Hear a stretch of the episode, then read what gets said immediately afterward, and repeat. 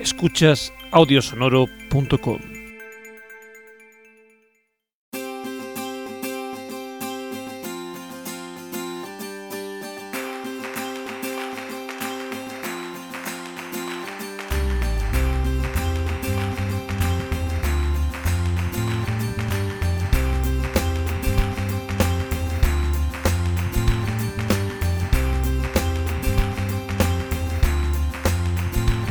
Y bienvenidos a un nuevo capítulo de Piénsolo yo, tú sabes, el podcast sobre filosofía con un toquecito de humor. Volvemos a estar aquí, mm, fieles a nuestra cita. La gente decía que no, no estaban seguros de. No de creían en nosotros, dudaban de nosotros, pero estamos aquí. Eh, no creían que fueran, capa- fuéramos capaces de hacerlo. Pues lo hemos conseguido, no solo esto, sino que hoy llevamos grabados cuatro episodios seguidos. Sí, sí. eso, no te lo creen, eso no te lo crees ni tú. También es verdad. Bueno, pues eh, hoy mm, queremos decir que dedicamos este capítulo a Silvia Tortosa. Con todo nuestro amor y cariño. Además, sabemos que nos escucha y nos escribe mucho en Evox. sí, sí. Nos deja comentario como anónimo. Bueno, pues. Pues bueno, nada, eh, eso, vamos a hablar hoy eh, de tres temas como siempre muy fresquitos. Todo relacionado, vamos a hablar hoy del trabajo, de esa cosa tan bonita que es el trabajo. Desde luego, hay algo más bonito que el trabajo. Pero antes de meternos en eso, en la primera sección, en la de... En la de... mm, El Escéptico ilustrado. vamos a hablar sobre las falacias. Porque muchas veces no nos damos cuenta, pero mm, cometemos fallos a la hora de argumentar nuestro, nuestro Bueno, es nuestro pensamiento, razonamiento. nuestro razonamiento. Y también muchas veces nos, nos enfrentamos a, a que, digamos, nos quieran ahí descolocar, nos quieran sacar de nuestro sitio a base de también argumentos falaces. Claro, entonces la falacia o esta parte nos va a servir sobre todo, uno, para descubrir si nos quieren engañar y cómo, y después para nosotros saber construir realmente nuestros propios pensamientos Sí. sin llevar a engaño a nadie y que, bueno, Y hablar con papeles, como diría el amigo de la guardilla. Hablar Exacto. con papeles. ¿Sabéis cómo hablar con papeles? Pues eh, nada, si os parece, vamos a comenzar. Eh, bueno, la, vamos a hablar, como hemos dicho, de la falacia en la primera. En la segunda vamos a hablar de una película que se llama En busca de la felicidad. exacto, que es la película que además tiene más puntuación en el IMDB de la que hemos hablado, Es, es bueno, curiosidad. eh, es curiosidad, pero hemos hablado de... O sea, hemos, me está diciendo que hemos hablado de Matri. Hemos hablado del hombre de la rosa. Hemos hablado de... mm, de, de, de esto del cortina de humo. Y esta mierda tiene más... mm, Sale Will Smith y su hijo. Joder. Es que el hijo de Will Smith tiene mucho carisma. ¿Yo qué le voy a hacer? Sí, mucho carisma. de- mm, dan, sí, dan muchas ganas de, de matarlo. Da lo que dan ganas. Es como el niño que hizo de Goku en la película de Bola de Dragón. Tiene carisma y lleva toda la película. Sí, sí, sí, sí. sí. Este- Bueno. Vamos, aquí, de hecho, aquí el, el hijo de Will Smith está bastante bien. Porque no hace nada. Quiero decir, lo único que hace es hacer de niño, de niño chico de 7, 8 años, con mucho, y lo hace bien. Lo hace muy bien. De hecho, no podemos criticarles mucho porque estamos en negociaciones para vender la versión americana de nuestro podcast. Y bueno, Will Smith está ahí muy metido. Está bastante interesado en el Will tema. Smith quiere hacer de, quiere hacer de ti. ¿no? Sí. I- que I think then you know. Quiere, quiere... Eh, I think so, you know. ¿no? So you know, so I know. Pero tiene que ser en oh. Lo que tiene que tener una H al final. No, sería, sería algo así como... eh, I think then you know. Yo creo que sí. Yo creo que sí. Pero bueno, Will Smith ya, ya lo veré. ¿Y de ti quién va a ser? Eh, de mí, John Goodman. Además, Goodman me encanta de apellido porque es Juan Buen Hombre. O sea, puede, Sí, puede sí. ser mejor, Eh, es no, reiterativo. Juan- Juan- no, o sea, sí, es Juan buen nombre. sí. Juan Buen Hombre. John Hombre, Goodman, por lo menos mi inglés que se vea, ¿no? Sí, sí, sí. bueno, pues eso. Y, y la tercera, la última ya sección, la de para algo nos ha servido, pues vamos a hablar eh, de, de esto tan bonito que es precisamente el trabajo y tal y cual. Exacto, vamos a hacer un recorrido histórico por el trabajo y vamos a detenernos en Karl Marx. Decir Karl Marx es súper complicado. Dilo, o sea, tienes que pronunciar Marx. la R y la L. Karl, Karl Marx. Marx. Karl Marx y el materialismo histórico. Qué bonito, qué bonito. Es Karl apasionante, un tema Marx. apasionante. Que no tiene nada que ver con las chocolatinas, por cierto. Seguro. ¿Estás seguro? Ni con los hermanos Marx tampoco, ¿no? Tampoco, está demostrado. Yo, Yo, pues yo soy, yo soy marxista, pero de los hermanos Marx, no de Carlos. exacto. Yo de hecho, yo de hecho, hace tiempo hice, bueno, eh, di una conferencia en un congreso y era el marxismo del siglo XX. el grouchismo o algo así lo El llaman. grouchismo. El grouchismo. me gusta, me gusta. El grouchismo va a llegar. La verdad es que estuvo muy bien, estuvo muy bien esa conferencia. Me va a tener que pasar el enlace de YouTube donde lo, haya, lo hayan subido. Yo te lo paso. Era más joven, era inexperto. Eras inexperto, vale, vale. Oye, pues eso me gusta, ¿eh? Mm, Yo tenemos que probar hacer cosas de esas en salas de fiesta y eso. Que sí. gente, ¿eh? Sí, yo creo que sí, porque... uf, cuánta- unos, unos diálogos ahí, diálogos humorísticos sobre calmar y esas cosas. Tiene que estar Mm. bonito. Tendríamos, no sé, llenaríamos estadios, tendríamos ya que mirar. Yo, yo solo veo... Solo podríamos hacer las ventas, ¿no? Bueno, el está- estadio en el Ese, estadio ese decir. Y luego ya pues iremos subiendo. Tenemos Sí, que ir a grandes sitios. Sí, sí, al Copacabana, ¿no? Al. al, al- ¿cómo, es, cómo es el de Londres? El. El. Ah. Sí, el, el estadio. No. El Wembley. El Wembley Arena, eso, el Wembley Arena y y cosas después en Japón hay otro. Que es donde lo- los Disparpel dieron un concierto que se suponía que, hay- que había un, un japonés que, ma- que ha matado a otro de un disparo, se suicidó y se escuchaba en la grabación del Made in Japan, que al final no era verdad, pero. Ya. bueno, el Tokyo Arena, llamémoslo así. Bueno, pues por Tokio Arena. Pues ayer un día actuaremos nosotros. O la Surfasaurus en Matalacaña. Bueno, llevamos ya cinco minutos de presentación. Vale. Ya, que ya está bien. Vamos a empezar con la primera sección.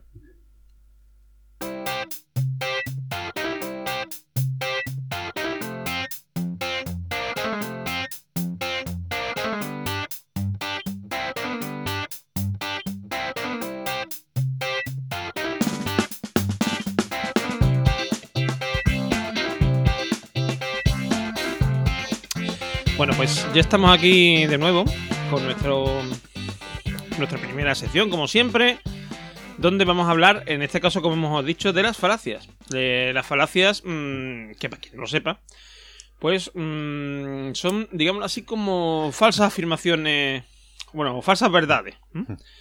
Eh, es un razonamiento que, a pesar de parecer un argumento válido, no lo es.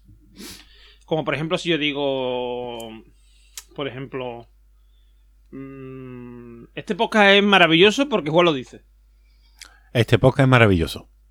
Juan lo dice, yo digo, no, pues si Juan, si Juan lo dice, tiene que ser verdad, porque Juan no miente nunca. Claro, y además es doctor en filosofía. Es decir, lo que yo digo sin base. El doctor Campos. Soy el doctor Campos. Correcto.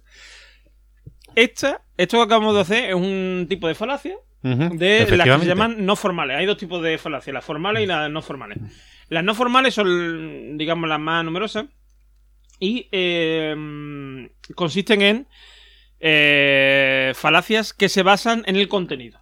Exacto, en lo, que, en lo que se está hablando. Exactamente. Mientras que las formales eh, se basan en la estructura de lo que se dice, Claro, porque cómo se argumenta.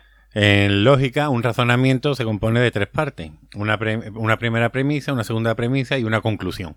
Y entre las premisas suele haber un término medio, que es lo que las conecta y lo que tienen en común. ¿Eh? ¿Has visto tú qué maravilla? Sí, te queda estupendo. Eh, entonces, eh, ¿cuáles son estas falacias, las más típicas, más?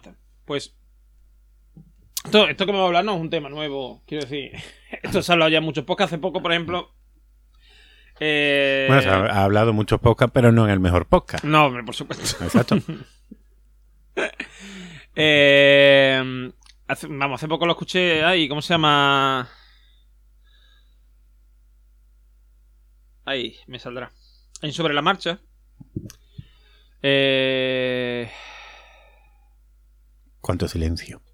de Gabri- Gab- Gab- Gabriel Viso. ¿Gabriele? ¿Gravier? Gravier, Gravier. Gravier. El Gravier. El Gravier come croqueta, Sí, concreta. está- bueno, pues está, está viendo un, ahora en Asturias. En Asturias, patria querida, sí.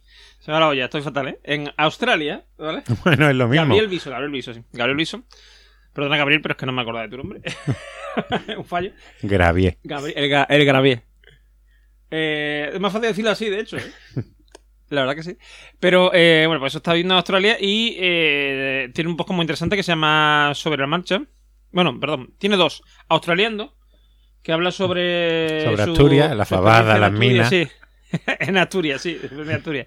Su experiencia en Australia. Y otro que es eh, sobre la marcha, que eh, es un- en realidad eh, de una aplicación que se llama Anchor. Bueno, pues él ha cogido ahí, coge de ahí los trozos que lo va subiendo y crea un podcast a raíz, a, a raíz de eso. Y un feed y tal. Está, está muy bien, a mí me gustan mucho los dos, la verdad.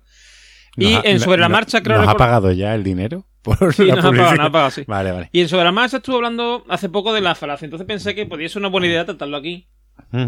También otros compañeros de otro podcast que se llama. Este sí que no me acuerdo mismo cómo se llama. Eh, bueno, son los mismos de Mosega la Poma, en de la manzana.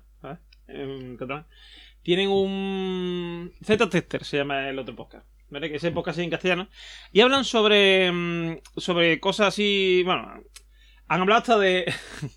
han hablado hasta del estoicismo. O sea. Pero vamos, sobre todo Se de han cosas. atrevido a meterse o sea, en nuestros temas. Sí, sí, sí.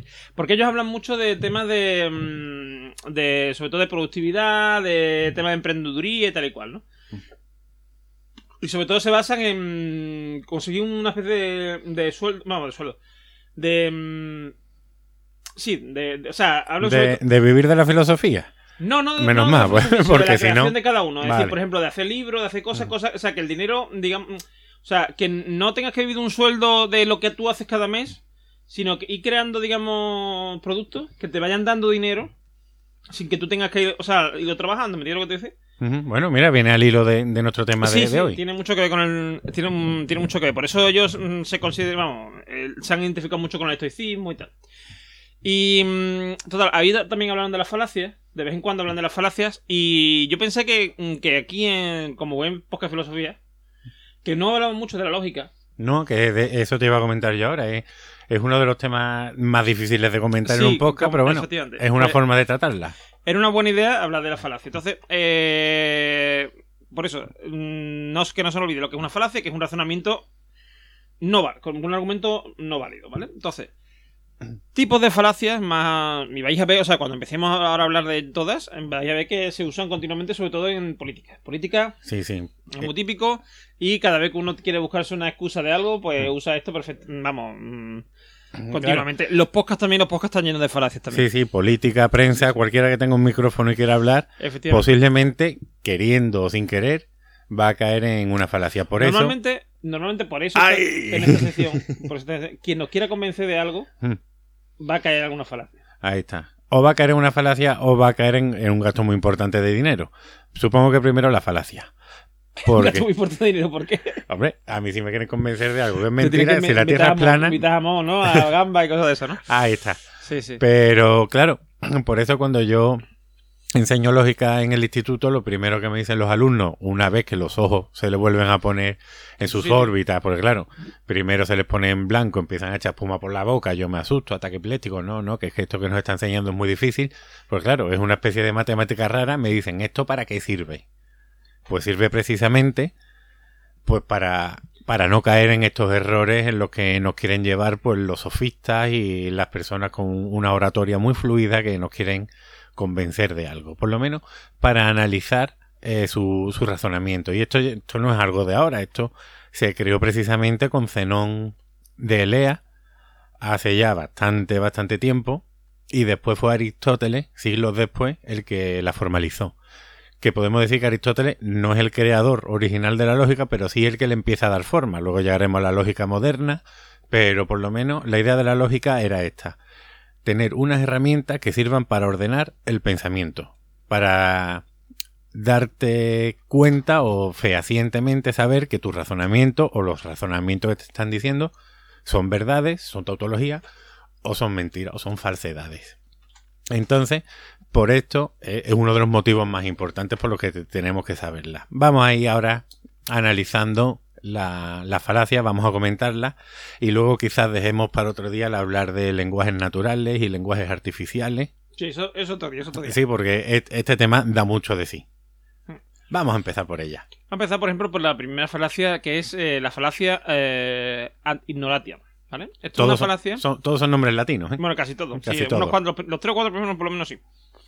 Em, que es una falacia que intenta dar por hecha la veracidad de una idea, ¿vale? Por el simple hecho de que no se puede mostrar que es falsa. ¿Cuál es el, la- el ejemplo típico? ¿Vale? El ejemplo típico es Dios. Como no se puede demostrar que Dios no existe, Claro, no puedo demostrar tampoco que no que exista. no existe. Entonces, esto, por ejemplo, es una cosa que se aprovecha ahora más modernamente con el tema de este del, del monstruo de, espa- de espagueti volador, ¿vale? Como yo no puedo demostrar que es una que en realidad es un, un Espagueti volador. El espagueti volador. es el gato, pero bueno, que tal. Pero, pero yo siempre que digo eso, se- me sí. viene eso. Yo, yo pienso con canciones. Sí, yo también, yo también. Bueno, en eso os parecemos. Eh, ¿Qué ocurre? Que, que para, digamos, para mm, ver la falacia que hay dentro de esto del tema de Dios, de cómo no se puede demostrar. Entonces, una serie de gente dijo, bueno, entonces si no se puede demostrar que Dios no existe, tampoco se puede demostrar que eh, no hay un ente formado, invisible formado de espaguetis y albóndigas, que además es el creador del mundo y de sus habitantes. Luego, debe ser real. Claro. Luego también nos encontramos con los casos ya en, en la filosofía, en la historia de la filosofía, con Santo Tomás de Aquino, cuando en la Suma Teológica quiere demostrar de cinco formas distintas que Dios existe. Cuando tú formalizas el pensamiento de, de Santo Tomás en, cualquiera de las cinco vías, parece que lógicamente te demuestra la existencia de Dios, pero eso, si lo pasas al lenguaje formal, acabas descubriendo lo que lógica sería que de un individualizador no puedes llegar a un generalizador, o individualizador o particularizador. Esto, para decirlo simple y llanamente, es como decir que todos los índices son dedos, pero no todos los dedos son índices. Entonces, está eh, a lo que cae, en lo que cae, perdón, Santo Tomás, es en una falacia, a lo mejor queriendo o sin querer, pero cuando se analiza, ves dónde está el error del pensamiento de, de este hombre, de este gran hombre. Vale, vale. Es santo. Hombre, sí. Después, como segundo caso, podemos tener la falacia eh, advericundian, o falacia de autoridad, que es como más comúnmente se conoce. Esta falacia vincula la veracidad de una proposición con la autoridad de quien la defiende. ¿Vale? Como si eso proporcionase una garantía absoluta. Por ejemplo, em, imaginaros que mañana el presidente del gobierno dice que em, yo qué sé, por ejemplo, que, que haya una caja B del Partido Popular, sí. no es malo. Yo digo, no, no, es que lo ha hecho el presidente del gobierno. Entonces tiene que ser bueno. Tiene que ser bueno. O que diga que, eh, yo qué sé, que. Mm, que salía al- que salía en la calle con la polla al aire, pues no está mal, nada mal visto. Ahí está. ¿Vale? Y No, no, es que, que No, no, dicho, no, es que eso lo ha dicho. No, es que eso lo ha dicho. eh, yo qué sé, no diga que llamó al presidente, no, lo ha dicho el Papa. El Papa ha dicho que hay que salir con la polla al aire. Y entonces todo el mundo sale con la polla al aire. Que habría gente que lo haría, quiero decir. No, que- yo de hecho lo he... Bueno, eso es otro tema. Venga, sigue. No, pero me vengo a decir, es decir, muchas veces mm, yo he visto, como mucha gente a lo mejor ha dicho, no, no, no, no, yo eso no lo haría nunca, yo eso no lo haría nunca porque... o sea, mm, eh, ahora sin cachondeo, ha pasado por ejemplo con el Papa Francisco, ¿vale? El Papa Francisco, un papa que comparado con, digamos, la, la moral eh, tradicional de la iglesia, está muy por, muy, muy por delante, ¿vale? Y entonces ha dado por buena muchas cosas que antes se consideraban malísimas. Exacto. Entonces, yo, he- yo he visto gente que antes decía, no, esto es, oh, eso es malísimo, eso no sé qué. Ahora dice, no, como el Papa dice que es bueno, pues yo también. Claro. Y, Le- se le- la y hermanos lo dicen con la boca pequeña. Dicen, no, no, sí, sí, sí. El Papa ha dicho que eso es bueno, luego, sí, sí. Los homosexuales maravillosos, son gente maravillosa. que el Papa ha dicho que no es problema.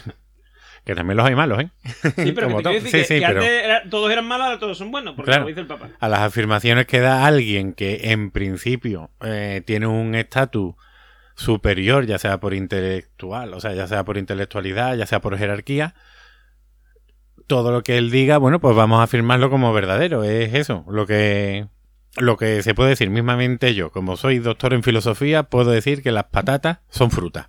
Claro. Y ahora alguien que no sepa dirá, oye, si este es doctor, será porque es verdad que, las- que las patatas son frutas. Hay un, hay un caso muy típico que estábamos comentando antes, antes de empezar el podcast, a grabarlo, que es el de mm, el de los premios Nobel. ¿Vale? Si yo soy premio Nobel, por ejemplo, en química, ¿vale? Y, mm, y mañana eh, digo que eh, 2 más 2 son 5 en vez de 4, pues habrá quien dice, no, no, son 5 porque lo dice este señor que es premio Nobel en, de ciencia. Exacto. Cuando yo no soy premio Nobel de matemáticas, que empezar no existe, pero me voy a referir. O bueno, o por ejemplo, soy el de física, el premio Nobel de física, y digo que el, que el SIDA no existe, Exacto. ¿vale? Entonces mm, dice, no, no, es que este hombre es premio Nobel y, está, y es un, un científico es premio Nobel y está diciendo que el SIDA no existe. Luego, ¿será verdad? Por lo tanto, no tenemos que aceptar como criterio de verdad simplemente a la persona que lo dice. ¿Cuál es la siguiente? Correcto. Después está el argumento ad consequentiam. Es decir, eh, es un tipo de falacia en el que se intenta hacer ver que la validez de una idea no depende de eh, no depende de si aquello que se puede inferir a partir de ella resulta deseable o indeseable. A ver, me lo explico más. Es cuando pensamos, por ejemplo, no, no, ma- mm, no puede haber mañana un golpe de estado porque las consecuencias serían malísimas para la sociedad. Luego, no va a haber gente tan, tan loca en el, go- en el gobierno o en, bueno, en el ejército para dar mañana un golpe de estado. Ahí está. O que alguna región de O- España se quiera independizar. O por ejemplo, o por ejemplo, no, no, no, no. El pueblo americano no es tan tonto. ¿eh? Las consecuencias de que Trump sale- salga elegido son malísimas, con lo cual el pueblo americano nunca va a votar a Trump. Pues toma ya. ¿Vale? Que eso lo he escuchado yo. No, no, no, no, no. Trump no va a salir nunca. No va a ser nunca como candidato del Partido Republicano porque el Partido Republicano es muy suyo, no sé qué, y, eh, y eso sería el fin, de- el fin del, del Partido Republicano. Ahí lo tiene. Ganó la primaria. Y después, no, no, es del Partido Republicano, pero no, no pasa nada. No pasa nada porque la gente va a votar masivamente a Hillary Clinton y no va a salir. Ahí lo tiene. Mm, Ahí está. Y además, fí- fíjate que, bueno, no tiene nada que ver, pero el otro día hablando con eh, el, el americano que ha venido a mi instituto a, a ayudar a los profesores bilingües, Clinton se pronuncia Clinton, Clinton, Hillary Clinton, Clinton. Digo, coño, como para enterarme yo. Vamos. Pues yo Oye, lo he escuchado pronunciado. Clinton, Clinton. Eso como si fuera Clinton. Como si fuera un timbre. Yo lo- pero pronunciado por americano me refiero, ¿eh? No, Sí, sí, este es americano de, de allí. Vamos. no sé dónde No, el muchacho. Que me refiero que no, no como Clint, que la- no como Clint, sino como Clinton. Clinton, Clinton. Clinton, Clinton. Clinton, Clinton. Clinton, Clinton. bueno, sigamos, anda. Sí, sigamos. Después, tenemos otra mm, otra falacia que es la generalización apresurada, ¿vale? Eh, que es una falacia en la que generalizamos mm, sin datos suficientes. O sea, así eh, a la brava, ¿no? Sí, bueno, aquí como en España no somos de criticar a nadie. O sea, por ejemplo, ¿cuál es? Ejemplo típico. Pues el ejemplo típico es eh, cuando mm, asignamos un estereotipo a, a los habitantes de un país o de una región. De, España, por ejemplo. Por ejemplo, que los andaluces somos vagos, que los catalanes son tacaños, que los madrileños son chulos, que los vascos son brutos, o Sí, con sí. mucha fuerza. Y que los leperos son muy, muy cerraditos. Correcto. O por ejemplo, eh, mm, en el, digamos, en el ámbito internacional, que la- las portuguesas no son todas feas. Con bigote, sobaco. Con bigote, correcto. Bueno, sobaco tiene todas, ¿no? Pero con pelo en los la- sobacos. Bueno, menos las mangas. Sí. Que, que los ingleses son todos unos estirados. Eh, que los franceses son- todos unos chauvinistas, cosas así. Exacto, es estereotipar a, a la, bueno, a toda una, bueno, no, a todo un grupo, yo decía toda una especie, no, no, a todo un grupo, quizás por, bueno, porque o una persona fuera así, o simplemente porque el inconsciente colectivo dice eso, que los andaluces somos unos vagos. No, Pues yo pero a las 6 de la la- mañana estoy despierto. que los vulcanianos son unos engreídos. También es verdad. Que todos los Klingons son unos frutos. Sí, sí, sí. Y unos violentos. Vamos, vamos, qué vergüenza. Si que velan no a que luchar. Pues, pues, eh, después tenemos también eh, la falacia del hombre de paja. Donde aquí no se critican las ideas del oponente, sino una imagen cari- caricaturizada y manipulada de estas. Por ejemplo, eh, don- aquí, por ejemplo, es una en la que se, mm, se critica a alguien de una formación mm, política por ser nacionalista, caracterizándolo con algo muy próximo a lo que fue el partido de Hitler. Como por ejemplo, ejemplo más concreto, decir que, que alguien que es que defiende eh, la, o sea, que eh, Cataluña mm, pertenezca a España es un fascista. Exacto. Que eso es una cosa que hemos escuchado. O, por ejemplo, también el asumir que porque alguien defiende que Cataluña es independiente, eh, también es un fascista, porque eso también lo escucho yo. Claro, que, sí, como sí. Son que como son nacionalistas, son fascistas. Mm. Sí. Da igual que hayas votado toda tu vida Izquierda Unida, que si no quieres eso, pa, eres Igual que sea facha. votante de RC, como si eres votante de, de la, la, la Falange, la, La Falange. eh, catalana y de la Jones. ¿no? Pues nada, así estamos. Si es que el ser humano se odia. El ser humano ha nacido para odiarse. Entonces, eh, es muy típico también lo típico esto de. Este es, el- es muy. mm, Muy típico decir. No, no, no. eh, vaya mierda comunista es este que tiene un iPhone. que eso es muy típico. Vaya mierda comunista este con el iPhone. Si no, si no hubiese. Si vi- viviésemos en el comunismo, no podía tener un iPhone. Bueno, pues no lo tendría. Probablemente. O sea, o sea que no. O si es comunista porque se ha comprado un coche y no repartió el dinero. Ahí está, ahí está. Eh, después tenemos otro que es. Este, este me encanta el nombre. ¿eh? Que es post hoc ergo proper hoc. Ahí está. Esto te lo- Y, y- y no vamos a explicar más porque está clarísimo. Eso está claro, o sea, esto, esto, ¿cuánta gente he visto yo tatuada que en Sí, el sí. antebrazo pone Un tamor de madre, ¿no? Tiene post hoc ergo proper hoc. ahí está, Ahí está, ahí está. con, con la Virgen de Guadalupe, dos pistolas, un pífulo, en fin, todo eso y, y esta maravillosa frase. Vamos a decirla otra vez, me voy a tener que acercar bien para verla. Post hoc, no, post hoc ergo propter hoc. Eso es correcto. ¿Y qué significa? Pues se trata de un tipo de falacia en el que se da por sentado eh, que si un fenómeno ocurre después de otro, es que está causado por este. A falta de más pruebas que indiquen que eso es así.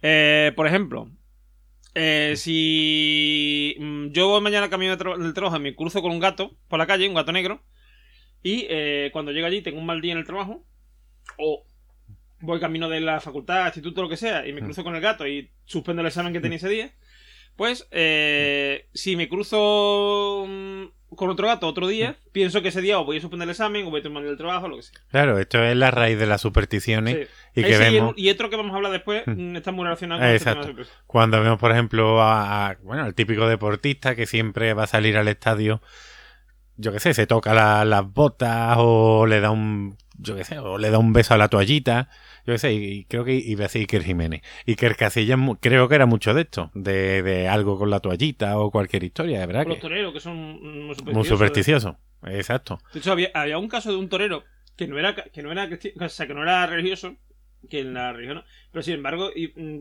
todos los días antes de, o sea, cada vez que iba a tener una corrida iba a misa, porque decía que si iba a misa era la mala suerte. Pero de toros, ¿no? Con misa de toro. No, misa de toro, no, corrida de toro.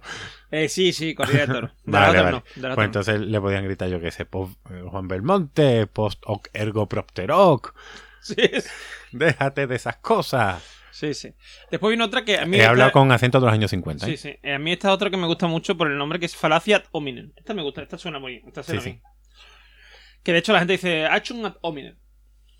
Y ya la gente dice, ah, sí, sí, sí, sí, es verdad, es verdad. Sí, sí, no, la- la- hay mucha más gente que, que no entiende de lo que tú te crees. No, no, claro que lo entienden. Dice, por medio de esta falacia se niega la veracidad de ciertas ideas o conclusiones, resaltando las características negativas de quien las defiende, en vez de criticar en sí o, eh, la idea o el razonamiento que ha llevado a ella.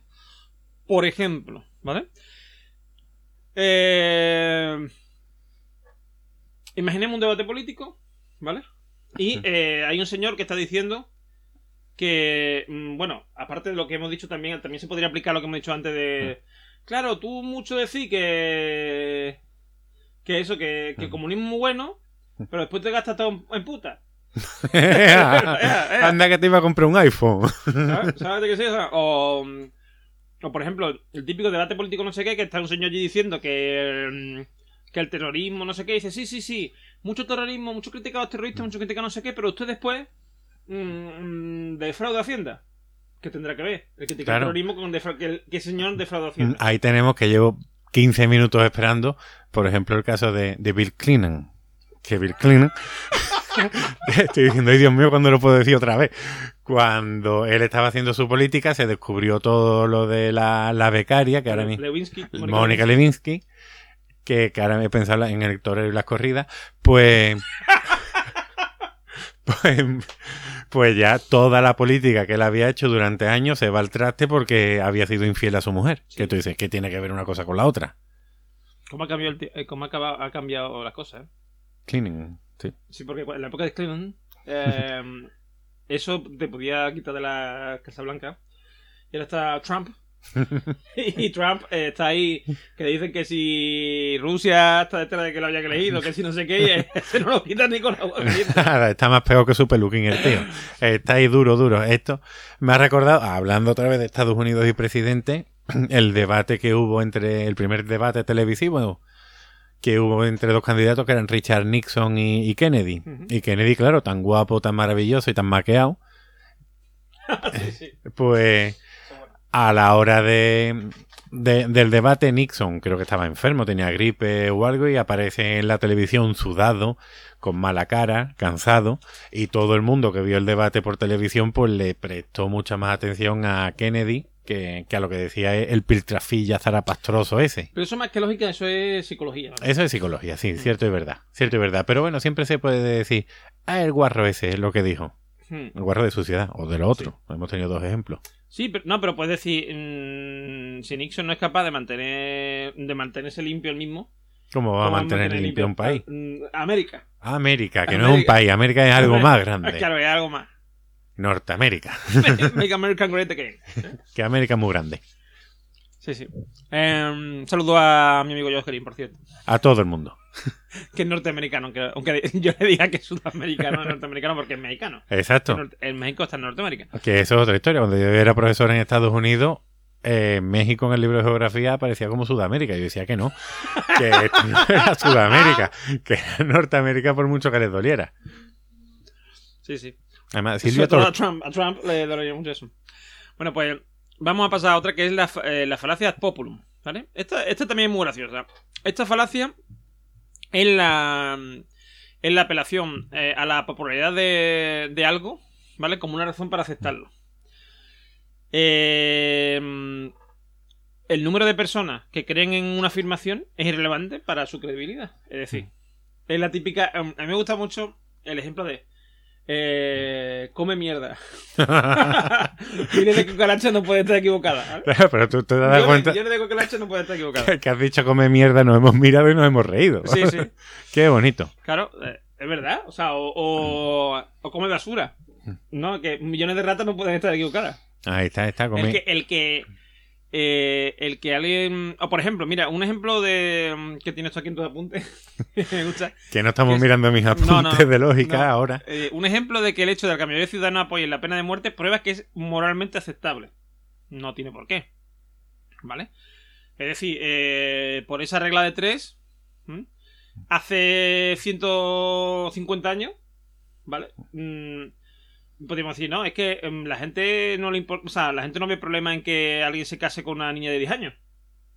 Con lo cual, no es malo. Ahí está. O, o, a- o alcohol o, negro. Si habláramos de hace 60 años, ¿vale? Eh, mira, esta señora le pega al marido, no pasa nada, eh, es normal. Algo habrá hecho. Es su, es su, es un Eh, mes, eh, su mujer. ¿verdad? Su o, sea, de, propiedad. o sea, eso no, eso no quiere decir, o sea, que algo, que hagamos algo Mm. con normalidad, no quiere decir que sea bueno. Claro, eh, eso sería para, para otro debate de la diferencia entre legal y legítimo. Y espacio legítimo. O por ejemplo, una cosa típica, mm, un problema, digamos, que hay a día de hoy que no es, o sea, no es, mm, no es irnos al pasado. ni nada. Por ejemplo, el tema de la ablación. El tema de la ablación, eh, mm, hay una lucha entre los padres de los niños o de las niñas. De las niñas. La niña, pero también se hace se hace la circuncisión, una circuncisión un poco carayesca también. A la altura de los huevecillos. no, pero te quiero decir que no. Digamos ritual y que no es una circuncisión ni, ni judía ni nuestra. Digamos, sino que es un poco más rudimentaria, me refiero.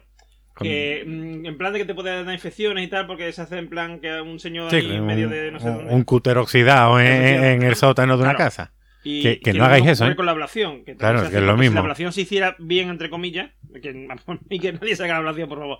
Pero me No, no, no. Y desde aquí no la apoyamos de ningún modo. No, no, pero que me vengo a referir que si se hiciera a lo mejor un Sí, quirófano mm. con un personal, con tal, y, y, y sab- sabiendo lo que se hace, pues, porque el problema es que muchas veces ya no solamente que te puedas con una infección, sino es que la, eh, estamos hablando de chavalas que no pueden, que no sienten nada cuando tienen relaciones, o que tienen problemas vaginales de, de por vida, de Claro. molestia, de tal, por lo que le han hecho ahí abajo. Entonces, mm, y claro, los padres, ¿vale?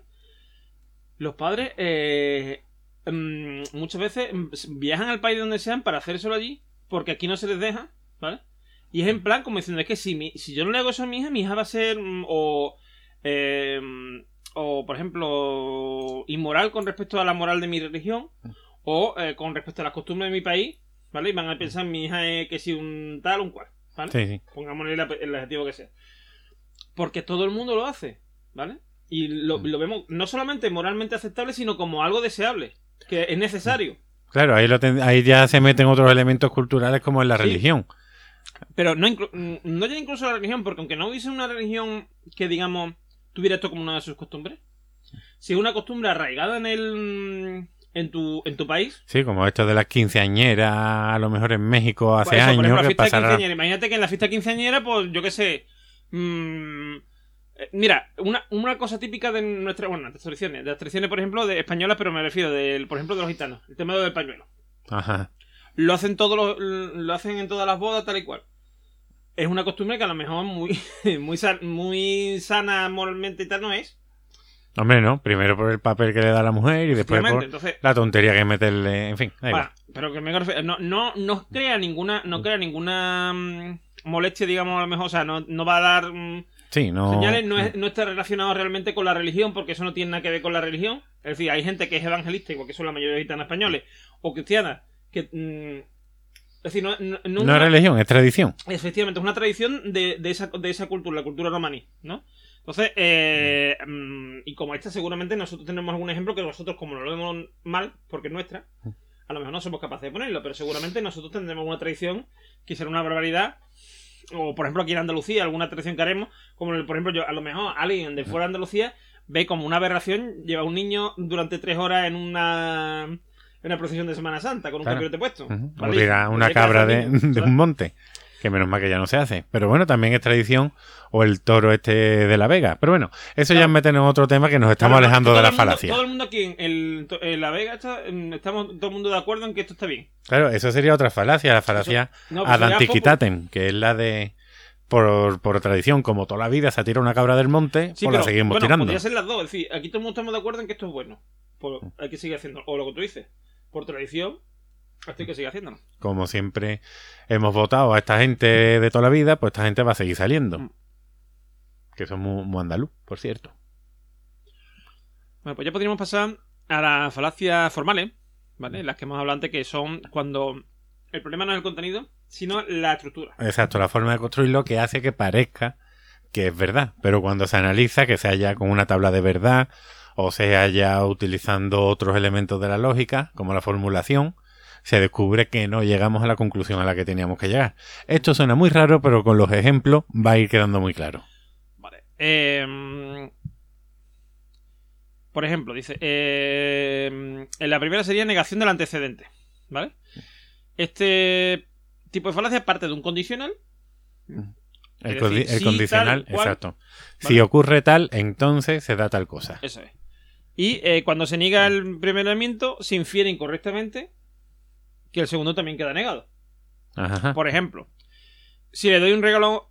Si le doy un regalo, será porque es mi amigo. No, más bien, eh, bueno, sí, podemos hacerlo así. Y eh, el- si lo negamos, decimos, si no le doy un regalo, será porque no es mi amigo. Efectivamente, no tiene por qué. Yo puedo ir a tu casa y no llevarte un regalo. Aunque todos los días te traigo algún regalo, algún sacrificio o Sí, algo. sí. Un pajarito, ¿no? Como los un pajarito muerto como los gatos. ¿no? Además te lo traigo en la boca. Tú me abres la puerta, lo deposito en el sí. salón junto con mi montañita de, de pajaritos muertos. Sí, sí, sí. Pues esa, por ejemplo, el... eh, por ejemplo, eh, se me ocurre, por ejemplo, eh, si cojo... Si cojo el... Si cojo el autobús a la hora, llego puntual al trabajo. Ajá. Y si no cojo el autobús a la hora, no llego puntual al trabajo, no tiene por qué. Puedes coger el siguiente y llegamos así Puntual. puntual. O puedes coger el coche simplemente. Correcto. ¿Vale? Eh, La de la afirmación del consecuente. eso es. Eh, ese, este tipo de falacia eh, se parte también de un condicional, lo mismo. Pero en este caso eh, se afirma el segundo elemento. ¿m? Y se infiere incorrectamente que el antecedente, o sea, que lo primero es Hmm. verdadero. Claro. Por ejemplo, si apruebo, descorcho el champán. Pa. Y digo, si, des- si descorcho champán, así, eh, descorcho champán, así que apruebo. Que es lo que decíamos antes, que estaba relacionado con el que hablábamos antes de los no formales, que da origen a las supersticiones. Exacto. ¿Mm? Claro. Si me encuentro, eh, si, si me encuentro, si apruebo, o sea, mm, si me encuentro, si me encuentro un gato, apruebo. ¿Vale? Vale. Y entonces me encuentro un gato, eh. No, no, Claro, te iba a decir, mejor estudia en vez de irte a la calle a Sí. buscar gatos. Esto es. Este, este es un falso modus ponens. El modus ponens es una fórmula Me acabo de llevar a los años 2000.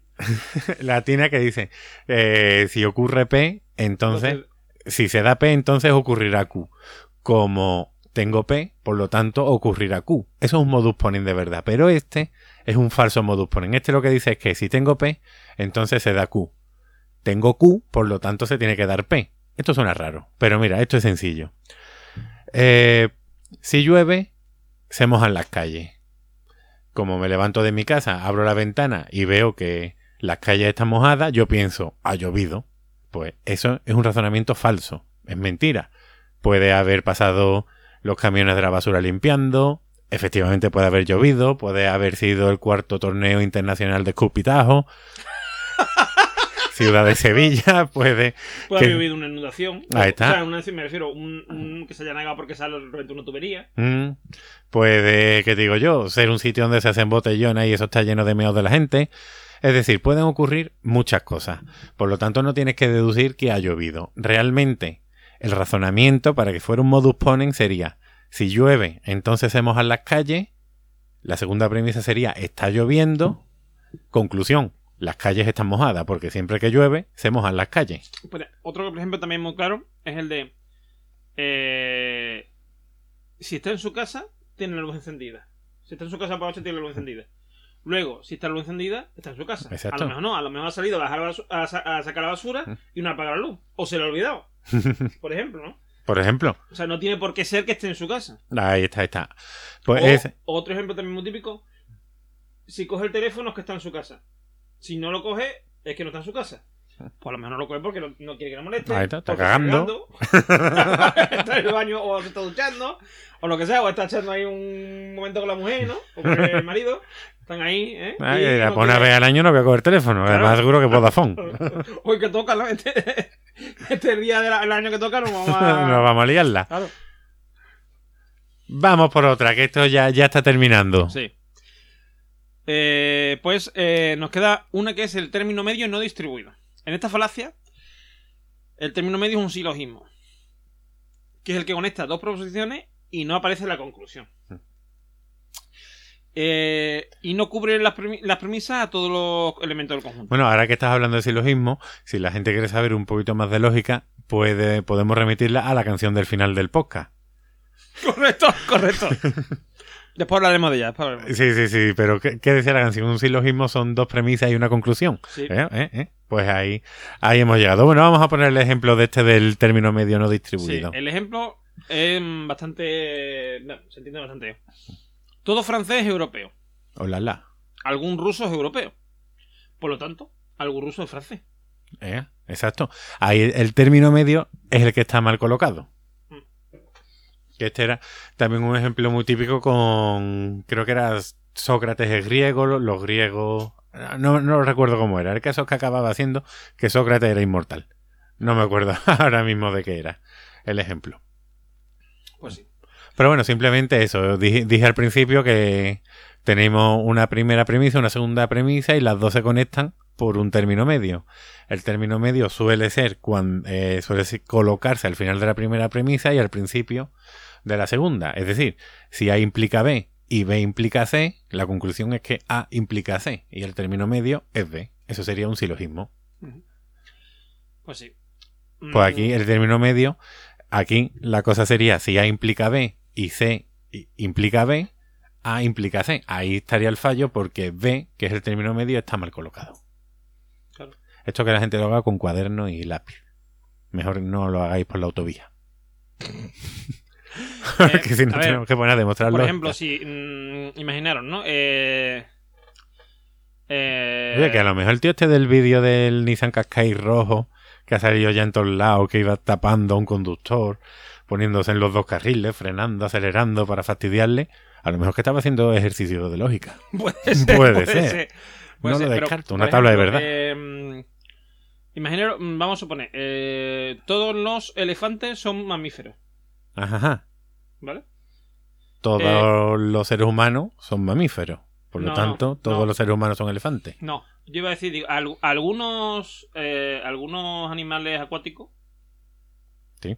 Son mamíferos, Effective Wonder. ¿vale? Entonces digo, por lo tanto, algún animal acuático es un elefante. Efectivamente. ¿Eh? Pues ahí, ahí ha quedado demostrado. Así que tenemos que tener mucho cuidado con todo lo que nos cuente la gente, con todo lo que nos digan los políticos, las políticas, los periodistas. Y claro, y cuando, y por ejemplo, cuando, cuando mm, nos apliquen a nosotros, bueno, primero intentar no aplicarlo nosotros a los demás, pero cuando nos lo apliquen a nosotros nos digan, es que usted es un sinvergüenza y por lo tanto mm, usted le engaña a su mujer y por lo tanto no hay nadie para decirme a mí mm, que no debo de matar niños. Pues mire usted, pues no, si soy quien para no, porque yo no mato ningún niño. Luego, Ahí está. luego sí soy quien para decirle usted. Y luego entiendo por qué no hay que matarlo. Por lo tanto, una cosa será mi vida privada y otra cosa será el matar a niños. Efectivamente. El que yo defienda que no hay que matar a niños. Porque, o sea, es decir, que yo no, que yo tenga cosas moralmente eh, reprobables, no significa que yo no te pueda a ti decir, oye, esto es una de cosas muy típicas de, la- de las madres. Quiero decir, esto es típico de que tú llegas a tu madre y dices, mm, uy mamá, mm, yo qué sé, estás, estás más gorda, no sé qué. Pues, ¿y tú? ¿La barriga agachado? ¿Y tú? ¿Con esa gafa? ¿Y tú con esa gafa? Con esa gafa, ¿o qué? ¿Y tú que has sacado la cara de tu padre? Ay, mamá, que es que me preocupa, ella era mayor, no sé qué. No, no, no, no, no, no, no. tú, tú eres mucho pequeño, por, por ejemplo, ¿no? Lo típico de las madres, ¿no? Claro, eso. O de, eh, lo- o de las mujeres, o sea, de la, de la esposa o marido. Claro. Llega la parte contraria y le quiere echar algo en cara y le dice, no, porque tú me dijiste en 1975 que no sé qué. Por ejemplo, el nieto de Silvia Tortosa no le puede decir, abuela, está ya muy vieja. No, no, no, no. No, eso sería No, una falacia. Eso es totalmente falacia. Y desde aquí somos grandes defensores de Silvia Tortosa y estamos Sí, deseando ir a, su programa de YouTube. Sí, correcto. A- Una al igual señora- que- Una señora que tiene una edad que no creeríais. Ahí está. Una edad que su cara no se merece. No, no, no se merece, totalmente. Bueno, pues vamos a pasar, si os parece bien, ya a analizar la película y os dejamos de tontería y ya estamos, ya estamos Pues sí. ¿eh? Pero antes de terminar esta sección, deja que me despida diciendo cleaning, cleaning, Cleaning.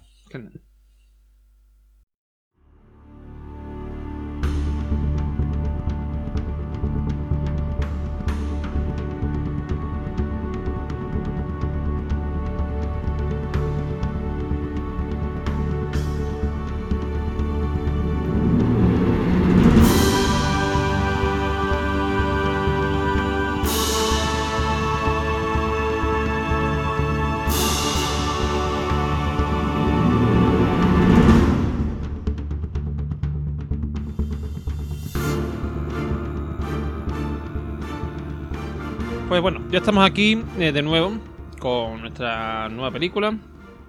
Como siempre. Pues siempre hacemos lo mismo. Más que nada. Y como hemos dicho, pues vamos a hablar de En busca de la felicidad. De Will Smith y su hijo. Anson. Salen más gente, pero son Will Smith y su hijo. Sí, pero mm, además me encanta, eh, no sé si has visto el meme que hay por ahí, de que, que dice, si algún día te sientes insignificante, sí, lo he visto. Sí, ¿no? Eh, y piensa que tu vida no tiene ningún valor, piensa que eh, eh, Will Smith tiene un hijo mayor del que no sabe, no tiene ni puñetera idea de que sí. Exacto. Eh, pues sí, eh, Además, el niño este siempre se le va a quedar el estigma de ser el hijo de Will Smith. O sea, sí. es como este de el actor este español que es el niño del bola. Pues se le va a quedar para siempre. Sí, pero bueno, ese, ese en el fondo ahora no es mal actor. No, pero, pero mira, por ejemplo, hay un ejemplo que es el de Jorge Sanz, que siempre será Conan. Conan de jovencito. bueno, salvando un poco las distancias, pero sí. Pero sí, Jorge- sí, no, pero, pero coño, es verdad, tío. O sea, ha hecho un montón de películas, ha hecho un montón de cosas. Y es, sí, el que hizo de Conan cuando era chico. o sea, que coño. Hombre, pero bueno, viendo la película esta del pregón que hace de alcalde malo, alcalde hijo puti. Ah, pues eso no lo he visto yo. No, pues es muy graciosa, está muy bien.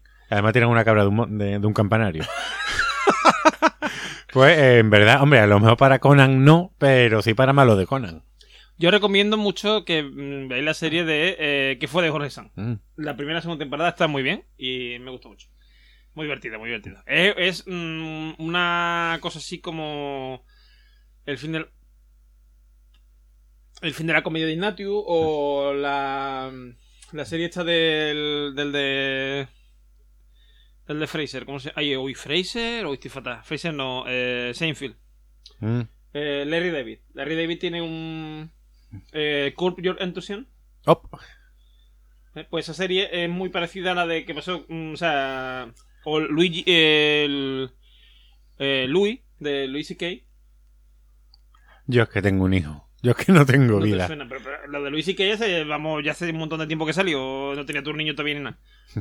No me sea de esto. Y el de Curb Your Enthusiasm también. Mm. Bueno, total, un, de comedia de esta así, de, digo, mm, como una especie de biopics falsos, ¿no? Digamos, de, supone que está narrando la vida cotidiana. Y esta de Jorge Sanz está muy bien. Bueno, vamos a dejar los temas estos Sí, y- porque tanto nos ha gustado la película que estamos hablando Sí, de sí, Jorge sí, Sanz. menos de la película. A ver, eh, yo voy a intentar ser rápido, que esta sesión en 10 minutos se puede hacer perfectamente. Esta película, vaya mierda de película me ha traído. No, A no, ver. esta película es buena. A ver, la película no es mala. O sea, está bien hecha, mm, está bien dirigida. Eh, Will Smith no está mal.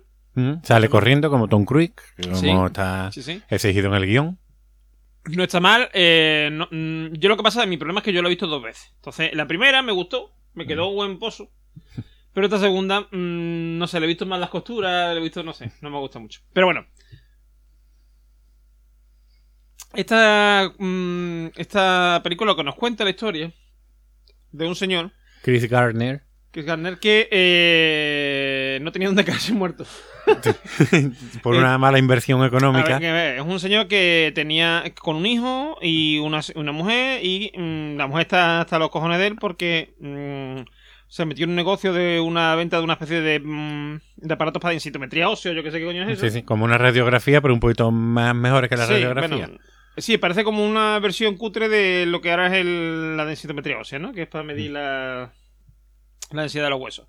Entonces, eh, este buen hombre, pues, mm, se metió en, en gastar su ahorro en comprar un montón de cacharros de eso, pensando que iba a estar vendiendo uno o dos. mm, todo- o sea, que se todos lo hemos quitado de las manos, como, Sí, el, sí. como el Laserdisc o el video beta. O sea, Eduardo, yo te propongo a ti que gastemos todo nuestro dinero en Laserdisc, Fue el vídeo 2000, el vídeo 2000, porque ahí está el futuro. Que fue otro gran éxito. Porque el vídeo beta, por lo menos, en, en el mundo profesional sí se usaba, pero el, el, el 2000 y eso.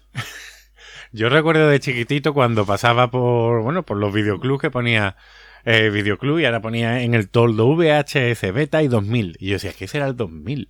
Porque el beta, bueno, más o menos lo conocía porque lo tenía a lo mejor el padre de algún amigo, pocos, pero alguno lo tenía. Pero el 2000 no lo llegué a ver nunca. El beta era un formato muy, muy bueno, ¿eh? Dicen que era mejor que, que el VHS. Sí, lo que pasa es que tenía una cosa, el VHS que no tenía el beta. ¿El qué? El porno. El porno se, el porno se distribuía en VHS. Vaya por Dios, la industria del porno moviendo el mundo. Ahí está. Entonces, mm, mucha gente compraba el VHS porque. A ver, y aparte porque. mm, o sea, mm, igual el porno, digamos, inclinó la balanza hasta cierto punto. Sobre todo en Estados Unidos, quizás. Sí, Y pero cuando aquí. eh, Europa- a eso te voy a decir, digo, en España no se consumía porno. No, sí se consumía, pero me vengo a referir. Pero ya, ya Europa muchas veces. mm, eh, eso puede llegar ya viciado. Quiero decir, llega más el VHS. mucha- hay muchas más películas que. No te rías, que sabes lo que. Sí, pero he pensado en viciado y es como Sí, las sí, películas sí, porno que rulaban en, en mi instituto, que ya la habían visto Pero como lo que te quiero 50 antes de que llegara claro, a ti. Sí, tenía una mancha rara. Pero Eh, el que tracking había que ajustarlo en la escena. Bueno, me callo, estoy recordando vivencias Que de lo que chico. quiero decir es que ya, ya había ya un seco de que llegaban más películas no VHS a España tal.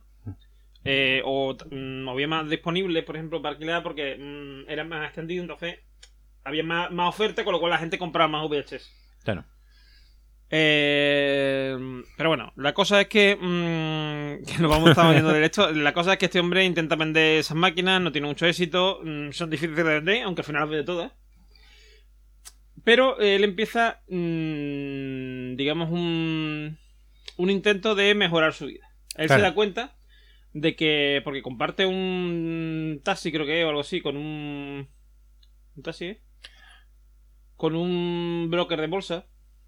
Bueno, no comparte el taxi con él, simplemente creo que va por la calle para y para un, un coche muy muy bueno, un coche de lujo, y él le pregunta que cómo ha conseguido ese coche y el hombre le dice que, Ah, bueno, sí, sí, pues. que, que en la bolsa. Entonces, pues él ya ve el mundo ahí. También hay que decir que mientras tanto la mujer, que es la única que está llevando dinero a casa, está trabajando de camarera con unos turnos horribles Doble turno.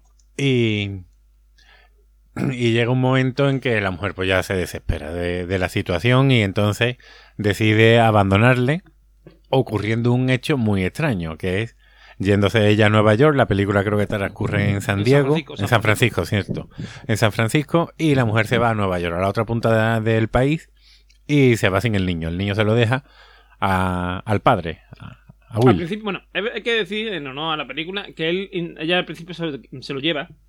pero él va a buscarla, va a buscarlo a la, a- a la guardería, la guardería, bueno, la guardería, en la, la, la escuela de infantil, que es una escuela infantil llevada por unos chinos, ¿vale? Y un pastor alemán. un pastor alemán allí. Eh, es, una de- es uno de los colegios más cutres que he visto yo en mi vida, ¿eh? De verdad. De hecho, eh, tienen escrito felicidad, bueno, felicidad y fuck, las dos cosas, Exacto. en la, en la fachada. Y eh, felicidad está mal escrito, Ujú, con exacto. Y en vez de con latina. Exacto, que, que eso va a ser un guiño de, de la película porque, bueno, aparecerá así. Entonces, eh, bueno, la cosa es que este buen hombre mm, se da cuenta de que, porque claro, él no tiene, él, él no es malo en, o sea, él en el instituto era muy bueno. Es un chaval que, o sea, era un chaval, quiero decir, era un chaval cuando estaba en el instituto que mm, sacaba buenas notas, sacaba sobresaliente, tal y cual.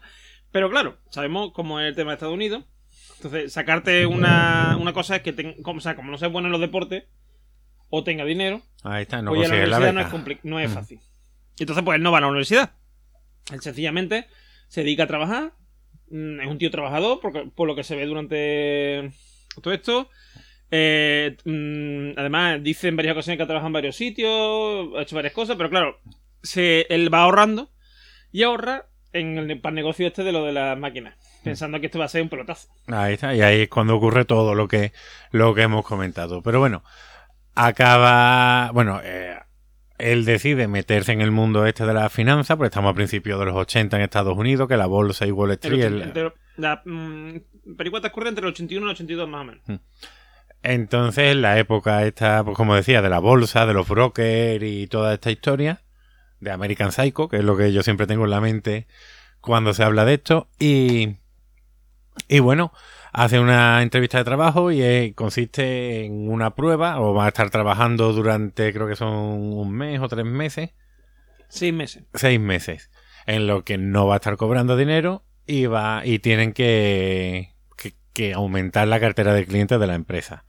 Son, creo que son 20 candidatos y solo uno puede conseguir el puesto.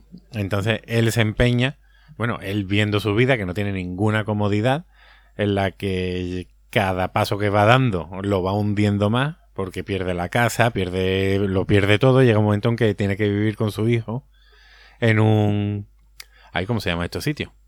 En un, bueno, eh, primeramente en un, en un hostel, Sí, en un exacto. hotel esto de carretera, y después eh, en un albergue. Eh, albergue, que no me salía la palabra. Exacto, y tiene que vivir en un albergue llevando la, ulti- el último, la última máquina de radiografía, al mismo tiempo trabajando, llevando al niño. En el trabajo pues tiene que tener una buena pinta.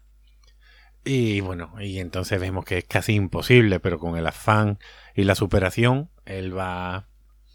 Él Sí, hay, va a hay conseguir... momentos que tú, este tío no le va a salir nada bien la vida, cabrón, porque, porque por ejemplo, eh, se va a presentar para el curso, o sea, no, no ya para, mm, para trabajar, sino para hacer el curso y tal.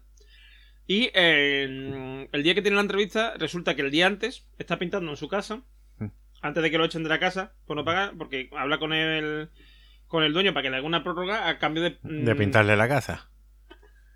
Entonces está el hombre allí pintando y llama a la policía a la puerta. Y es que tenía un montón de multas de aparcamiento que no había pagado. Y se lo llevan detenido a cambio de que pague. Con lo cual lo dejan al tío sin blanca. Es decir, el tío paga, pero además le dice, no, no, pero usted de aquí hasta, de aquí hasta las nueve y media no se mueve. Porque a las nueve y media de la mañana estamos hablando que van al tío a recogerlo a su casa por la tarde. Porque tenemos que verificar que eso, ese dinero está ahí. Total, que hasta que por la mañana no verifica que ese dinero existe, él no se mueve allí. Entonces, sale a las 9 y media y la entrevista a las 10 y cuarto. Con lo cual, el tío lo que hace es correr como un descosido. Porque claro, no tiene coche tampoco. Se acaba de quedar sin coche. Pues se la ha llevado la, la vamos. Mm, Se va corriendo a, la entrevista llega a la entrevista vestido como. mm, o sea, imaginaros un tío pintando en su casa con unos pantalones vaqueros roídos. Eh, Camiseta sin manga. camiseta sin manga y una cazadora mm, llena de pintura. O sea, escuchando a Chiquetete en la radio. esto. Y bueno, Esa pues, cobardía de tu amor, puede mi amor por ella. el que sepa de música me conocerá. que es un acto de humildad por parte del rey Melchor. Sí, sí, sí, sí. Es, bueno, eso es otra. Eh, ve, eso es culpa, eso es nosotros, en el anterior podcast, ya hablamos de Chiquetete. Y gracias a eso se ha convertido en trending topic estas navidades. La, la verdad es que sí, es increíble. Pero como dice Eduardo, la Nuestra, culpa... nuestra influencia es increíble. Sí, sí. La culpa no es de Chiquetete, es de quien invita a Chiquetete. Sí, es como lo, de- lo del tío este de que se hizo famoso en YouTube de si saben cómo me pongo para que me inviten. Bueno, desde aquí todo, todo nuestro amor y apoyo porque sabemos que nos escucha. Entonces, Chiquetete o el de a mí para que me invitan. pues yo creo que los dos, ¿eh? Sí, puede ser, pues. Bueno, pues... Además, seguro que nos escuchan junto con Silvia Tortosa allí cocinando en la. Sí, sí, bueno, no mezcles a Silvia, no mezcles a Silvia. Como... bueno, el caso, que... Que bueno, que al final pues acaba consiguiendo el trabajo y... Y bueno, ya una vez que lo consigue parece que todos los problemas han acabado. Ahí acaba la película yendo con su hijo andando por la ciudad. De hecho, se cruzan con un hombre que es el, el auténtico Chris Garner, porque esto está basado en hechos reales. No, no me había dado cuenta yo. Sí, que- sí, sí. Lo vi, lo vi como en. Bueno, como esta película a veces se las pongo a los alumnos, pues en curiosidades de la película. Pues el auténtico protagonista de la película, al final, en el último minuto de la película, pues se cruza, se cruza con Will Smith y su hijo, y Will Smith le echa una miradita y, y sonríe cómplicemente, ¿no? Bueno, pues un momento, es un momento bonito de la película. Lo voy, a tener que luego lo voy a mirar, ¿eh? Sí, sí, míralo, míralo, porque es verdad, ¿eh? Yo, yo aquí voy dando datos sobre el mundo del Te cine. empiezan a decir, al final te empieza a decir, Chris Garner eh, mm, empezó a trabajar, no sé qué, decía, lo, o sea, eh, eso fue en el 82 más o menos cuando empezaría a trabajar, y en el 87 crea su propia compañía, se independiza, y en el noventa y tanto, en el 2000, el tío vendi- vendió una parte por una millonada, o sea, Sí, sí, o sea, se cumple el sueño americano, que esta película tiene, tiene dos visiones. La primera que, que es más amable, que es una visión en la que con tu esfuerzo, si te pones unas metas y trabajas y eres responsable, la conseguirás, que de hecho eso es lo que en un momento dado de la película Will Smith le cuenta a su hijo, cuando están jugando al baloncesto y el niño... Perdón. Y el niño... Ah. que me muero. Bueno, decirle a mis padres que los quiero. Juan, por favor, eh, queremos subir la audiencia, pero no tanto, o sea, no hace falta que muera en directo. Ay, si hace falta, sí. Para llegar a, a las 10.000 escuchas. Que bueno, que por ahí nos movemos. Bueno, el caso, que el niño está encestando más y el padre dice que lo tiene que hacer de otro modo, pero el padre descubre que eso es lo que a él le han estado diciendo en su vida y le dice a, a su hijo que él lo haga como crea que, que tiene que hacer las cosas, que nadie le puede marcar cuáles son sus sueños, cuáles son sus metas y cómo tiene que conseguirlas. Que la verdad es que bueno, es una parte muy bonita y es un mensaje muy bueno para, para mis alumnos cuando le pongo la película a los pequeños de, de ciudadanía. Pero claro, luego hay otra visión, que es la que vamos a hablar cuando, cuando nos metamos en la última sección. La que yo he visto de forma más intensa en esta segunda vez que lo he visto, por eso me gusta menos. Ahí está. Bueno, aparte de que, como decimos, parece una película de, de Antena 3 de sobremesa, lo que nos está... Sí, porque eso, eso de empezar diciendo, esta, esta película está basada en hechos reales, eso ya eh, te condiciona eso, es lo que te entre sueño como se acabaron de comer. Claro, ya solo falta que eso, que las letras de crédito sean gente alemana y la película ocurra en O que Mallorca. participe, o que participe Brenda de, de sensación de vivir. Eso le da un caché muy grande. De hecho, Brenda ahora tiene un reality show. O por lo menos lo tendría lo mejor hace un año. Yo lo vi en Divinity. ¿No? No, entero, vi un programa nada más de que se iba a casar con un fotógrafo. Pero bueno, parece que... bueno, no sé cómo habrá acabado la historia. El caso que la, la otra visión... Hombre, yo, yo no sé cómo acabó la historia, pero seguro que el reportaje de, de boda, de la fo- de foto de la boda, fue magnífico. Ah, eso sin duda. Ahora, ahora también lo podemos buscar por internet. No eran sus primeras nupcias. No, No era mocita. no. Pues el caso... Que eso te ha quedado fatal, ¿eh? Eso ha quedado como... Hombre, me ha quedado viejuno. Ha quedado viejuno total. Claro. Y machista, ¿eh? Sí, sí, lo sé, lo sé. Bueno, el caso, que... Ahí he perdido el hilo.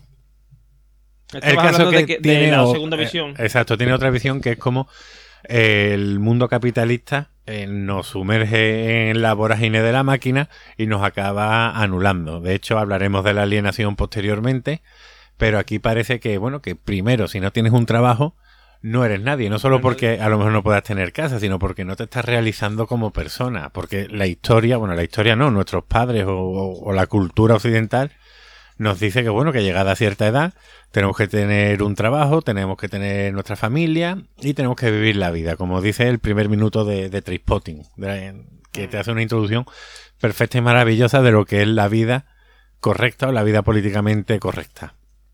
Y también cómo eh, estamos sumergidos ya de un modo más indirecto en, en el sistema taylorista, en el que, bueno, los trabajadores ya nos meteremos en la tercera sección sobre el Taylorismo, pero bueno, uno de los pilares de- sobre los que se sostiene el Taylorismo es la competencia y la competición entre los distintos compañeros, porque, claro, si todos los trabajadores están unidos, los trabajadores pueden entender que su situación es mala y pueden tender a mejorarla con huelgas y con, bueno, con manifestaciones o protestas de algún tipo, con sus sindicatos, cuando todos están bien organizados, pero cuando están todos separados, eh, no entiendes muy bien cómo funciona el sistema y además, por subida de productividad, hay una subida salarial o hay una mejora de condiciones y eso hace que entre todos compitamos en lugar de vernos como hermanos o vernos como colegas, nos vemos como enemigos. Y esto es lo que ocurre durante gran parte de la película. Will Smith está compitiendo con 19 personas más y Sí. solo el mejor es el único que va a conseguir el trabajo. Los otros ni van a conseguir sueldo, ni van a conseguir clientes, ni van a conseguir nada. Son como seis meses perdidos de su vida. Pues esta es la parte triste en la que estamos sumergidos en un sistema en el que ya somos personas anónimas, ya no somos nombres y apellidos, ahora somos números, número de seguridad social, número de DNI, número de trabajador o de afiliado o de lo que sea. Además, si te das cuenta, eh, eso que tú dices de que o sea, de que no van a conseguir nada, que es tiempo perdido, eso en, en ese momento era así, ¿vale? Quiero decir, porque había muchas oportunidades en el fondo. Porque estamos hablando del principio de los 80, tal y cual. A día de hoy te dirían, no, pero no, no es que no haya, no haya aprendido nada, no, o sea, no es que haya perdido el tiempo, esos seis meses, ha aprendido muchas cosas porque ha aprendido lecciones allí, no sé qué, ¿sabes lo que te voy a decir? Le van a servir después en el futuro. Mm. Eh, probablemente que le hayan rechazado de tal sitio pero haya hecho el curso y haya sacado X nota va a hacer que pueda entrar en otro sitio. ¿Sabes lo que te voy a decir? Mm. Porque ahora es como, como que todo es... Como, es como el cerdo, ¿no? Que se puede aprovechar todo. Ahora se- todo se puede aprovechar. No, no es un momento perdido. ¿Sabes lo que te voy a decir? O sea, Ahora se hablaría de emprendimiento y de crecimiento personal y profesional. Que de hecho, esa es otra cosa que, la que tenemos que hablar después. Cómo el humanismo a partir del siglo XIX entiende que lo que define al ser humano es su trabajo. Cuando a ti te dicen eh, defínete o preséntate, tú primero dices tu nombre y después dices tu profesión. mm. En vez de decir, pues, pues, ¿qué te digo yo? Pues me gusta el fútbol o soy feliz No, pero o cosa. dices el- la profesión o la carrera que has, que has estudiado, por ejemplo. Eh, yo qué sé, imagínate. eh, a mí, mucho, mm, o sea, yo por ejemplo muchas veces me presento y digo, soy, mm, soy teleoperador y. per- eh, o sea, mm, soy eh, trabajo como teleoperador, pero soy informático de profesión. Porque en realidad yo estudio informática, entonces mm, la. digamos, lo, el de- para lo que estoy pre- preparado y formado es de, de esto. Y eso lo hace, lo hace mucho la gente. No, no, lo O hacemos por ejemplo, todo, sí, eh. yo trabajo, o por una cosa muy típica.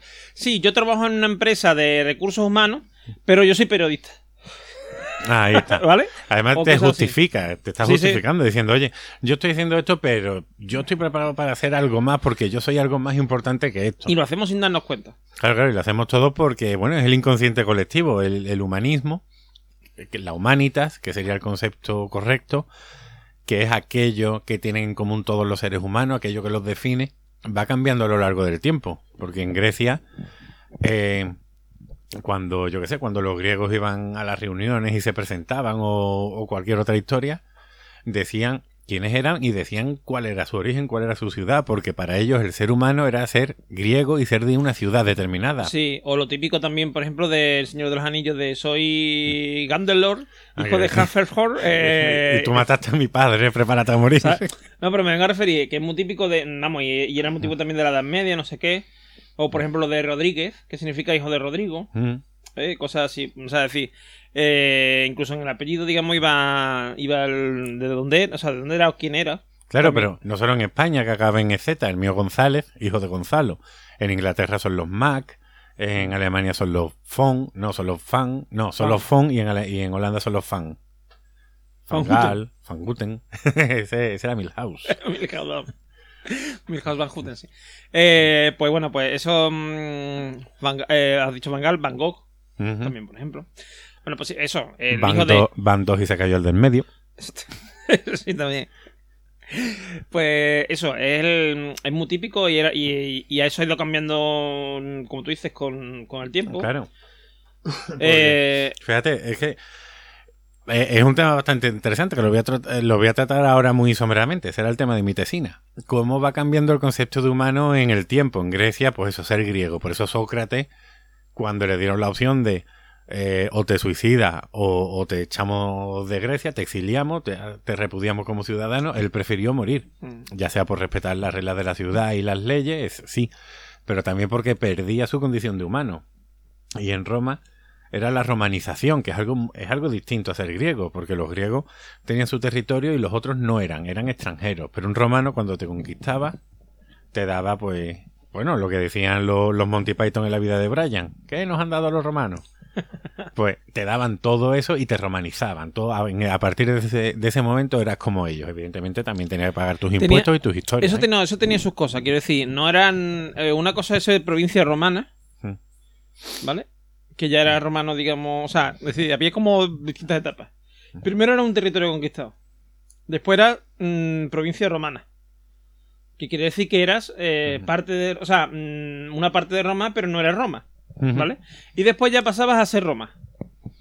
A ser, mm, o sea, Hispania, primero Hispania era una provincia romana y después ya se convirtió en Roma, ¿vale? Que era la región de Hispania, pero ya era una región, ya no era una provincia. De hecho, dimos dos emperadores y, y a, y Gladiador de la película.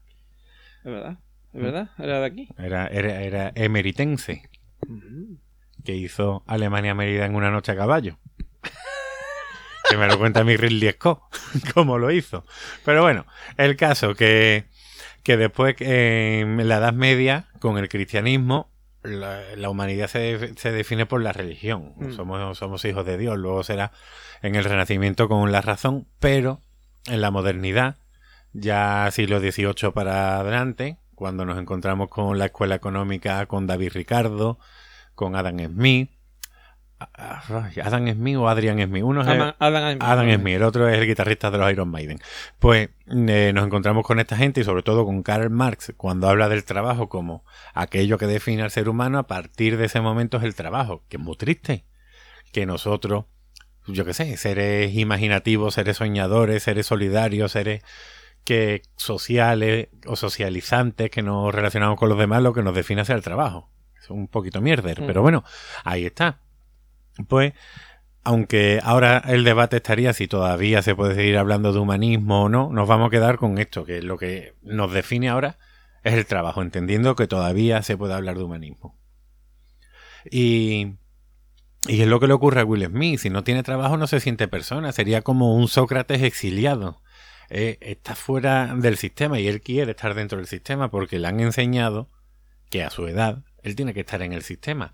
Por suerte al final lo consigue, pero bueno, ¿cuánta gente hay que y no además, lo consigue? y además, eh, si tú ves el- lo que yo le me parece fue en el anterior programa del tema de la digamos que aquí, por ejemplo, en España tenemos una red eh, de sustentación, digamos, o sea, como si fuéramos malabaristas, ¿no? Nos caemos y tenemos la red debajo. Pues una red que es la familia. Y la familia, el entorno, los amigos, tal y cual que te dan dinero. tal- Tú me Sí. engañas en con otros podcasts, ¿no? No, no, eso lo hemos hablado aquí. Yo creo que no. Sí, sí, yo creo que sí. Yo creo que sí, que, te- que de hecho tú me dijiste, bueno, pero la- los norteamericanos también tienen, pa- tienen también tienen padres. Ah, sí, sí, ¿Vale? me acuerdo. Ahí te vas a salvar. Como yo me enteré que estás en otro podcast. Sí, yo tampoco también estoy, pero bueno, eso ya que tú lo sepas, vamos. Igual que tú también. ¿eh? Bueno, bueno. El ladrón. ¿eh? Que después el que habla ahí en Luciano Horizonte, ¿quién es? Es uno que pasaba por allí. ¿no? Eh, la victimita, la victimita. Bueno, pues. Pues eso, que, que se ve como él está solo. O sea, en ningún momento se habla de voy a decirle a mis padres que no sé qué. O pedirle ayuda a los padres de ella. O alguna cosa, no. De hecho, en lo máximo, mm, algún amigo que tenían por ahí que intenta él recurrir a él y pasa de él. Sí, que de hecho el amigo le 14 debe dinero. Y da 14, 14 dólares. Es decir, mm, se ve como que él está muy solo en el sentido de que la- si no tienes dinero no tienes nada. Exacto. ¿Eh? También, también está eso. Fuera del sistema. Imagínate, pues, lo, lo, lo en la Es muy actualidad. americano eso, o sea, es decir, Hombre, porque ahí, bueno, está la idea del sueño americano, ¿no? De cómo de la nada puedes llegar a lo máximo. y cómo este hombre es un ejemplo a y del elevator pitch famoso, eh, la- el discurso en el, en el ascensor de, digamos, saber venderte o saber vender tu idea en dos minutos, que puede tardar un... Un ascensor en subir a la planta, yo qué sé. a- que le ocurre a él en el taxi, se sube al, al- le dice al, a uno de los que hace la selección de, de esto del, del Sí. curso que eh, él eh, va al mismo sitio. Entonces se suben los dos juntos al, al coche, al taxi. vamos. Y entonces, eh, en, yendo en el taxi, el, el otro saca un cubo de Rubik. Claro, que es la prueba. Bueno, al final es la prueba que. Claro. Y entonces él le dice que. mm, Porque dice, ah, esto es mentira, esto es imposible hacer, no sé qué, yo lo he intentado, no hay manera. Y dice, pues yo sé hacerlo, porque el, el hijo ten- le regalaron, la- una compañera de la mujer le regaló uno a su hijo, pensando que era una cosa para niños. Que de hecho aquí se vendía como una cosa para niños, ¿eh? En Sí, España. sí, sí. Siendo un, un puzzle bastante complicado. Bueno, total, la cosa es que eh, se lo da. Claro, que, que aquí también se ha vendido la Ouija como Sí, juego, hostia, de, verdad, verdad. como juego de tablero. verdad, verdad, correcto. correcto. Verá, sí. que un niño español es un niño curtido, ¿eh? Sí, sí, sí, sí, se han visto cosas muy bizarras, así como juguetes. Bueno, eh, pues total, que este buen hombre eh, ah, mm, había ya resuelto el cubo de Rubik en su casa, con lo cual sabe que más o menos lo puede hacer. Y eh, lo que es en el, en el trayecto del taxi, hace ese cubo de Rubik. Y claro, el otro queda gratamente impresionado porque él se consideraba incapaz de hacerlo y este hombre, sin embargo, que es un que además es vendedor, tal, o sea, es decir, que una persona más o menos que le inspira cierta confianza, Hmm. le acaba de mostrar con eso que es un tío que vale. Entonces, es, digamos, como empiezan las oportunidades. Y hay una cosa, un momento de, que encaja muy bien con lo que estás diciendo, que es una frase que dice la mujer, porque él le dice que, que eh, está intentando entrar en el, en el programa este de como aprendiz y eh, que estaría seis meses como aprendiz no sé qué, y le dice ella que si no es un paso hacia atrás, de vendedor pasar a aprendiz. O sea, esa concepción de, de ir hacia arriba, hacia arriba, ¿vale? Y él, y él dice que no, que es que a veces hay que dar un paso hacia atrás. O sea, Claro. y tiene razón, pero lo, lo que vengo a referir es, se ve la concepción esa de, eh, siempre como de que si he llegado hasta aquí, mm, tengo que seguir subiendo, no, no es posible bajar ni es posible hacer algo, porque de hecho en realidad, mm, este hombre durante toda la película trabaja mucho, lo pasa muy mal, pero con un objetivo. O sea, quiero decir, con el objetivo de que eso no le vuelva a pasar. Conseguir un trabajo que le permita vivir holgadamente Sí, sí. y que no dependa de vender máquinas asquerosas de, de máquinas del tiempo, como diría el de, del metro. El hippie loco. El hippie loco del metro. ¿Mm? Entonces, bueno, la verdad es que la película tiene esas dos lecturas. Tiene la lectura amable en la que, gracias al esfuerzo, tiene, bueno, tiene la lectura de autoayuda, Mm. de manual de autoayuda. Con el esfuerzo y la superación puedes conseguir todas las metas que te propongas. Y por el otro lado tiene la otra lectura, la lectura de el trabajo es sinónimo de, de realización personal y de conseguir tu identidad y, y tu respeto. Es como conseguir tu, tu mayoría de edad o, Sí. o un nombre. Sí, eh, eh, mm, lanza un poco el mensaje ese de si lo deseas muy fuerte lo conseguirás, ¿vale? Claro, Mucho, mm, muchos suicidas lo, lo han conseguido. lo han conseguido. sí, sí. Lo han deseado muy fuerte lo han conseguido. Ese es el peligro de este tipo de razonamiento. Es decir, no, si lo consigues muy fuerte, o como. O como yo he leído por ahí a gente, por ejemplo, que tienen minusvalías y tal. ¿Vale? Que dice, si lo consigue, si lo piensas muy fuerte, eh, fue un tuit, un tuit que vi, eh, vi hace tiempo de un, de un, un, un hombre que va en silla de ruedas y dice, pues, dice, pues yo llevo no sé cuánto tiempo pensando que me voy a levantar y no, y no, hay forma. Claro, O sea que, pero bueno, está bien tener metas, está, está muy bien conseguirla, está muy bien eso, perseguirla sobre todo, en busca de la felicidad, ¿no? Persiguiendo la felicidad, que es algo que, que nunca se logra alcanzar del todo. de hecho, de hecho el nombre, el nombre en inglés, que es The Pursuit of Happiness, es precisamente lo que tú dices, eh, la persecución de la felicidad. Mm. Es como se llama la película.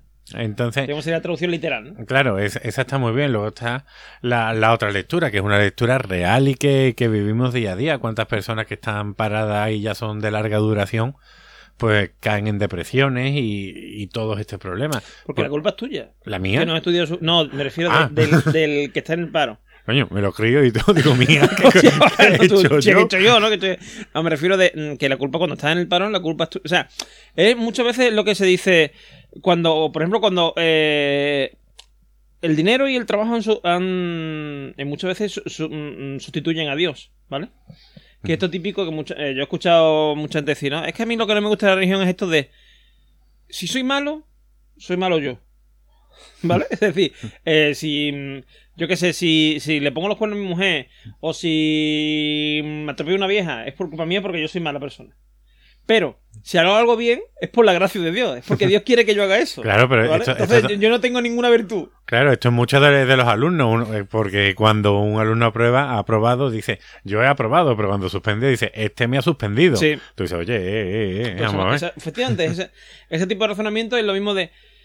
eh, mm, Además, también sería una falacia, por cierto. Sí, me, me- de, de- de- me han echado el trabajo. Bueno, a veces se dice me han echado el trabajo, pero he, per- he perdido el trabajo. ¿Vale? Que se dice, es que he perdido el trabajo. ¿Vale?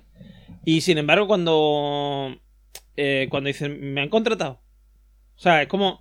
eh, no sé cómo decir. A ver, a ver, si es verdad que se- también se dice lo de me han echado, ¿vale? Me han echado como algo externo. Claro, me han Pero, echado y he claro, conseguido un trabajo. Claro, exactamente, pero no, he consegui- no consigo trabajo, no consigo trabajo. No, no te cogen. Pero mm, tú asumes que el, el problema es tuyo porque no consigues trabajo. Claro. Pero bueno, que no- nos estamos desviando ya de la idea. La cosa es que el trabajo no tiene por qué ser nuestra identidad ni tiene que autodefinirnos. Está claro que el trabajo nos da dinero y el dinero nos permite conseguir cosas. Ese es el principio del salario.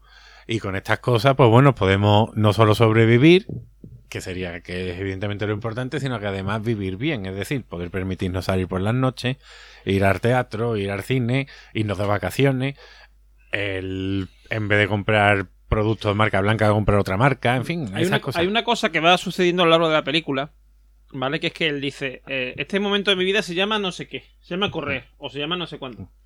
Y el último momento de la película, cuando él sale de, del- de, donde, está- de donde estaba haciendo la La práctica, práctica. ya como empleado, es decir, porque le han dicho que lo van a coger, él dice, este momento de mi vida se llama felicidad. ¿Vale? Y es, mm, y, y es el momento emotivo de la película, sobre todo. Más Claro. emotivo.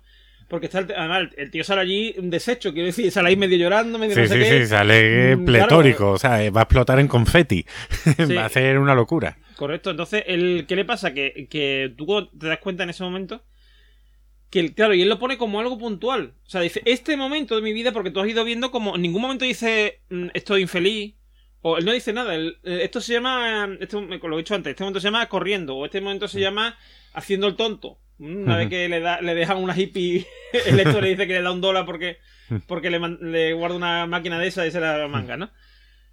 Eh, entonces, en- te das cuenta cuando ves eso que él eh, identifica la felicidad como algo puntual, o sea, no una no una Claro, cosa en la, vida. O sea, la que- felicidad no es algo constante, no puedes decir cuál es el día más feliz de mi vida, ¿no?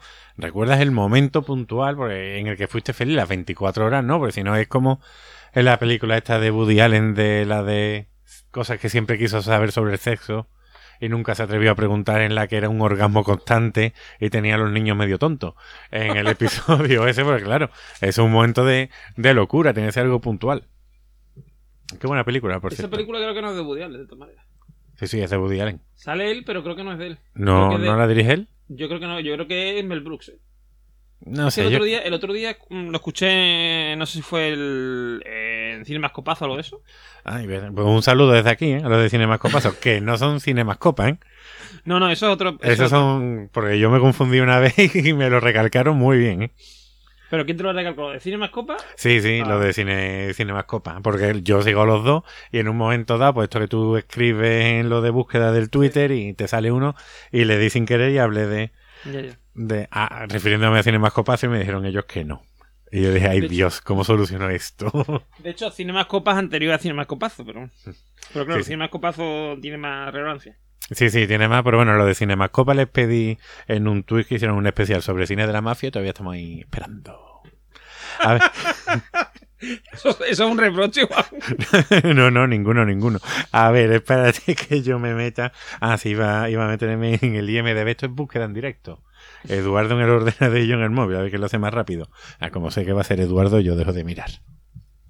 O sea, me- fijaros como. O sea, Esta es la ley del mínimo esfuerzo, ¿eh? Esto es, es la navaja de Ockham que ya hablamos en un día. Ante un problema con las dos soluciones, las dos son igualmente válidas, pues coge la más fácil. Si vamos a descubrir quién rodó la película, y el sistema más difícil es que yo lo mire con mi móvil, esté tecleando y siempre me equivoque con mis deditos morcilla, y la fácil es que lo mire Eduardo, Pues no, la dirección es de Woody Allen. Sí, sí. Mira, cuando todavía tenía pelazo. Sí, todavía tenía. Esa, peli- es que esa película es muy buena. Es muy buena, pero fíjate, le dan un 6,8 y a En Busca de la Felicidad le dan un 8. Pero esto es Phil Affinity, ¿eh? Ah, bueno, pues bueno, mira en Film Affinity cuánto tiene En Busca de la Felicidad, ya que estamos. 6,8 tiene la de Woody Allen.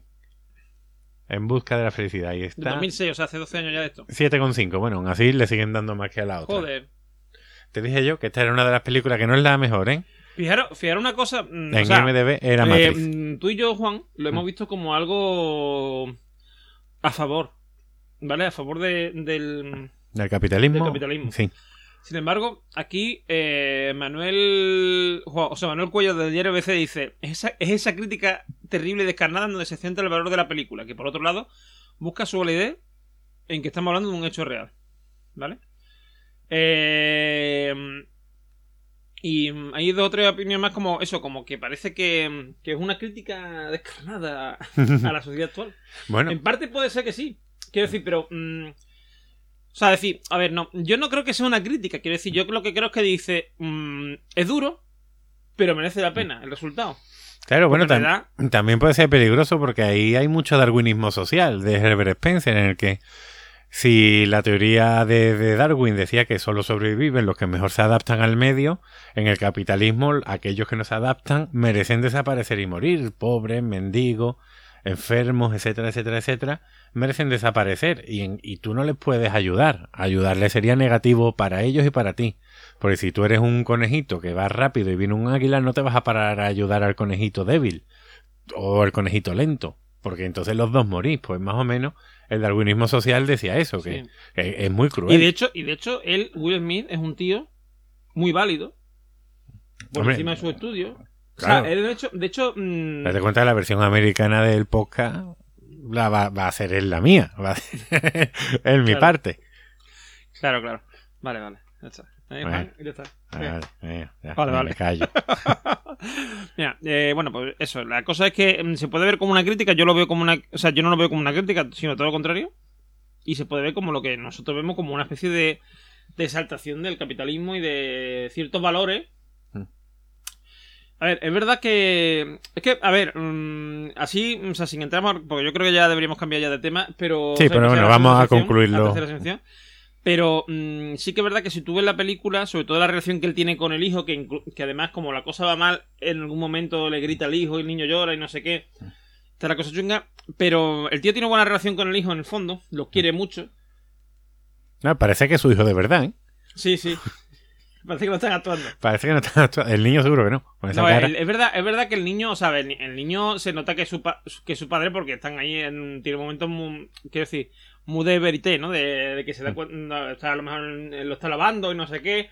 Y tú ves que el niño está ahí súper a gusto con su padre porque es su padre. ¿no? Es su padre de Que verdad. si fuera un señor, si le estuviera metiendo mano a un señor que no fuera su padre, le estuvieran abonando, a lo mejor el niño estaba un poco incómodo. Ahí está, y te están grabando, hay 20 personas alrededor mirando. Pero, no- pero está el niño ahí, a ver, o, o es muy buen actor el niño, o como es su padre, pues está el tío de gusto, ¿no? Claro que el caso este es que era el padre de Claro, verdad. El niño entonces, actor claro. bueno no es. Y además, hombre, y además, no, el niño actor bueno no es. La en evidencia después. Pero que, vamos, William Vita, a ver, no es mal actor, Mm. pero tampoco es de los mejores. Pero cae bien. A mí Sí. Will Smith me cae bien. Y en esta película no lo hace mal, Y ¿eh? además, y además creo que elige muy bien los papeles, los papeles que él puede interpretar. Quiero decir, porque muchas veces el problema de algunos actores es que intentan. Eh... Hombre, como supremacista blanco líder del Ku Klux Klan, no lo veo. No. No, pero me refiero, me refiero, yo que sé, por ejemplo, a lo mejor eh, gente que intenta. Dice, no, es que estoy encasillado en papeles de no sé qué. e Intenta irse, a lo mejor, hacer una película uh, como de mega. mega ¿Sabes lo que te quiero decir? De mucho de, pensar, por ejemplo, tú eres un, un, un esto de acción y te pones a hacer una película asistencialista de no sé qué. Y a lo mejor no pega contigo. A lo mejor Claro, no no eres te- buen actor en eso. Claro, como ponía en, en el último gran héroe, Schwarzenegger haciendo de Hamlet. Claro, pero no, pero por, claro, pero por ejemplo, lo que, ha- lo que hace Clint Eastwood no lo puede hacer cualquiera. El ser Harry el sucio y ser el de los puentes de Madison. Exacto. Sí, sí, son pocos. Puede ser Leonardo DiCaprio, aunque bueno, de acción a Leonardo DiCaprio no lo veo, pero bueno, No, tiene pero, mucho pero, registro. por ejemplo, Leonardo DiCaprio ha hecho cosas como el, lobo de Wall Street, Mm. ¿vale? Y ha hecho cosas como Titanic. Exacto. O sea, son, son películas muy diferentes. O Mm, Atrápalo- Atrápame si puede. Mm, Sí, hace sería un de pillo, de no sé qué. comedia, sí. Critter 3. Bueno, pero Critter no. O sea, eh, Atrápame si puede no es exactamente una comedia. Pero bueno. No, pero bueno, tiene su sí, tiene su cosa, sí. Pero mm, sí, un poco de enredo, quizá un poquito, pero no mucho. ¿no? Mm. En realidad es una. Es, un, mm, es una película de. de acción, misterio, un poco, porque a ver si lo cojan, a ver si no. O sea, Mm. pero, pero vamos, lo que te quiero decir que. Que en el fondo eh, yo creo que, que es un buen actor, ¿vale? Mm, Tú ves que es un buen actor, eh, como te digo, pero mm, Will Smith a lo mejor, si lo ves interpretando, que te digo yo, pues no sé, yo no lo veo a lo mejor haciendo de mm, presidente de los Estados Unidos. Mm. Porque no te crees a Will Smith haciendo de presidente de los Estados Unidos. Mm, Bueno, ya hará el biopic de Obama algún día, pero... Yo no, no lo creo, o sea, es decir, yo no, si yo fuera Will porque Will Smith lo que tú dices un tío que cae bien, que no sé qué, pero que el- todo el mundo lo vemos como, aunque por ejemplo en esta película sea una película seria, ¿vale? Y tú lo ves haciendo un, pa- un Ujú. papel serio. Pero no es lo mismo hacer de padre que lucha por su hijo y por conseguir un mundo mejor, que a lo mejor de presidente del gobierno. Que intenta conseguir realmente un mundo mejor. Correcto. ¿Me Pero bueno? Will Smith yo creo que tiene tres registros, que es lo que ha funcionado bien. Sí. Tiene acción, tiene comedia y tiene drama, y los tres lo hace bien. Le falta hacer thriller o miedo, pero yo creo que no ha hecho ninguna de Pero- ese tipo. Pero... Sí, pero dentro, pero dentro, es que dentro de eso hay mucha, mm, quiero decir, mucho tipo de papel y tal, y yo creo que él sabe elegir su papel. Y no se va por cosas que mm, están fuera de sus capacidades, ¿me entiendes? Y sa- él se conoce bien que eso es algo importante. Porque muchas veces el problema es, o sea, no sé, es como, mm, yo qué sé, yo, yo que soy un tío grande, no sé qué, pues mañana digo, bueno, si yo puedo levantar 20 kilos, pues también puedo con 50, y me voy a por los 50, y me jodo la espalda. ¿Sabes lo que quiero decir? Sí. Y ya no puedo levantar 20, tampoco, ni 50 ni 20, ¿entiendes? Pues es lo mismo en cuanto a actuación. Bueno, vamos a dejar este tema. que- Vamos, sí, pero hemos hablado más de Will Smith. Sí, que, que de la película en sí. Así que vamos a pasar a la tercera sección donde vamos a seguir con este mismo tema, pero ya de una manera más académica, eh, Juan Style. ¿Vale? Y eh, vamos a poder seguir hablando de esto, pero con más libertad, no, no digamos circunscrito a- al ambiente de la película. Exacto.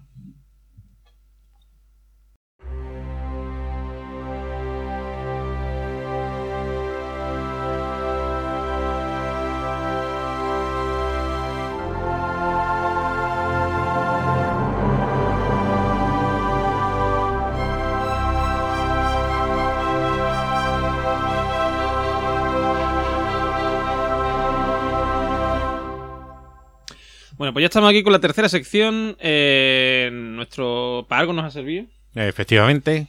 Y eh, pues vamos a hablar más largo y tendido de este tema de la. eh, Del trabajo.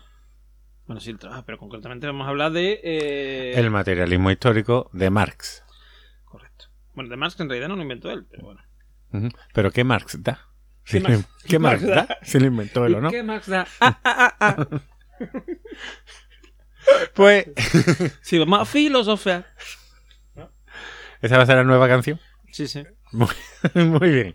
Pues, eh, aun- aunque es verdad, como, como dice Eduardo, que, que el concepto de materialismo histórico no, no lo inventa Mar, eso es de Pleyanov. Que van a salir a lo mejor algunos nombres rusos curiosos, ¿eh? Sí, Pleyanov. Es un nombre muy bonito, Pleyanov, ¿eh? Pleyanov, para un niño y un perro. Sí, sí. Yo sí tengo un perro que lleva Pleyanov. Pleyanov, ven para acá. Los filósofos dan mucho O juego. sea, pa- un niño, imagínate, yo tengo un niño, lo llamo Pleyanov Norman. pobre hombre, o sea, pobre niño mm, que iba a estar toda la vida teniendo que deletrear todo. O sea, yo tengo que deletrear mi apellido, el nombre, el apellido, todo. O sea, Su vida va a ser una deconstrucción, va a tener que ir pieza Sí, por encima, pieza. Tú imagínate que me caso, por ejemplo, con. Yo qué sé, con una chavala que se llama ahora. Svarnikov o algo así, o, o Smirnov, ¿vale? De apellido. Si quién es tu Pleyanov, no, Norma. Norma, Smirnov. Me lo detrea, por favor. Pero desde el principio, hombre, a ver, yo siendo campos de apellido, yo me tomé muy en serio lo del nombre de mi hijo. Luego, no, claro, no contaba con que tenía que contar con la madre. Pero yo pensaba, si tengo un niño se llame Juan de la Cruz, y si tengo una niña que se llame Maricruz, pues sería Juan de la Cruz Campo, y eso sería súper bonito. y Sí, Maricruz de la Cruz Campo, bueno, Maricruz Campo sería en este caso. Maricruz Campos, sí, sí. Me gusta, me gusta. Pero a la madre no le gustó. Pero en el fondo lo veo bien, porque igual mi hijo, yo qué sé, iba a estar ya marcado para toda la vida. Pero al final tu hijo se llamaba Juanito también, ¿no? Juan, Juan nada más. Juan. Campos. Bueno, Sí, Juan, o sea, nada más y nada menos, ¿no? Juan- Como el, como el gran filósofo, ¿no? El del podcast de Pienso lo que tú sabes, ¿no? Exacto. Co- Como John Como Goodman. si fuera lío, ¿no? Ay, pues a veces hago yo un poco con mi hijo, como Will Smith, como el suyo, hace películas. Sí, sí, pues mira, no sería mala idea. Todo sería meterse. El- en busca de la felicidad lo podíamos. En fin, bueno, estos son otros proyectos.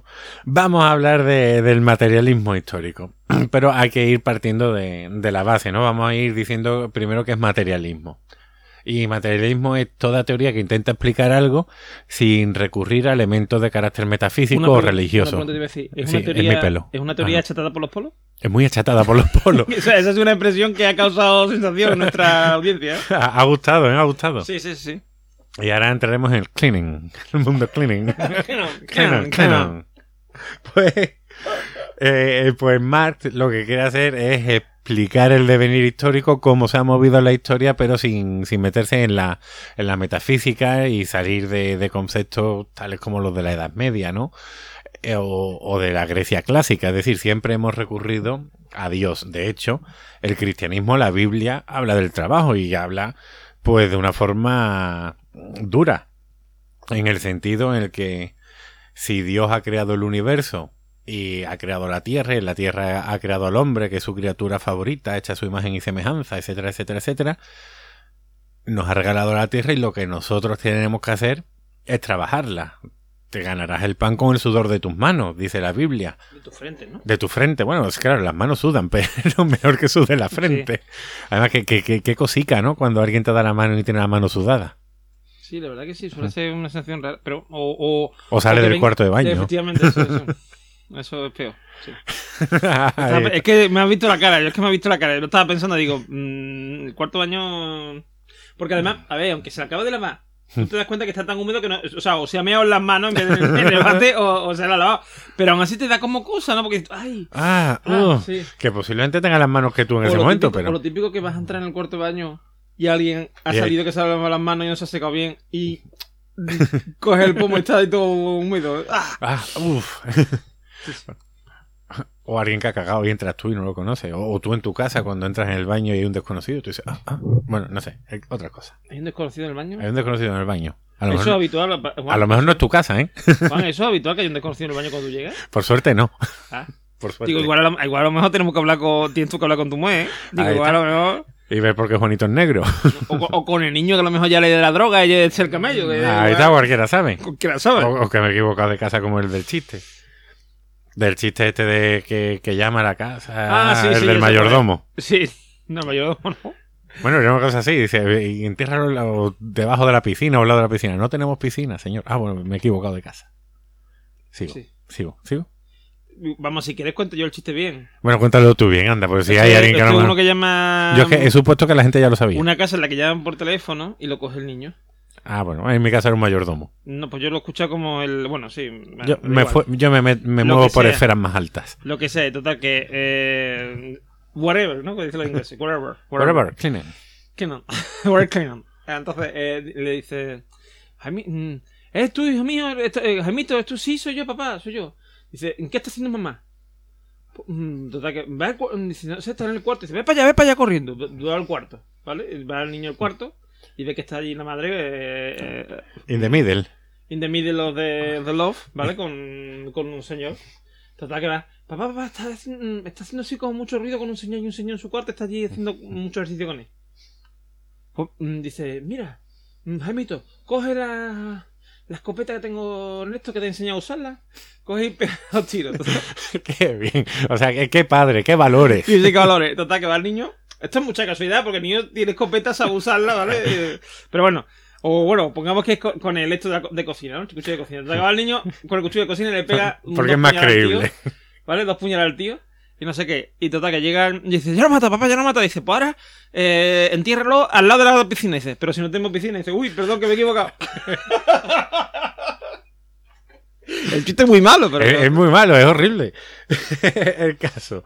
La culpa, la culpa es de Juan, ¿eh? O sea, Juan es el que ha traído el chiste. Sí, al sí, podcast. sí, vamos a echar la culpa a los niños. Pues. Eh, Perdona, pero no creo que haya muchos niños doctores en filosofía. ¿eh? Bueno, también es verdad. También es verdad. Alguno habrá, algún sabiondillo habrá. Pues, pues bueno, pues el materialismo histórico, volviendo al tema, es que. No puede, no puede beber como lo de como lo de ¿no? No puede beber, pero entiende a Kant. Entienda Kant y explica Kant. Pues. Ahora, ahora me he quedado pensando en, en el actor de un médico precoz. Que luego hizo una película rara de un, de un monstruo morado o algo así. Era una película súper chunga.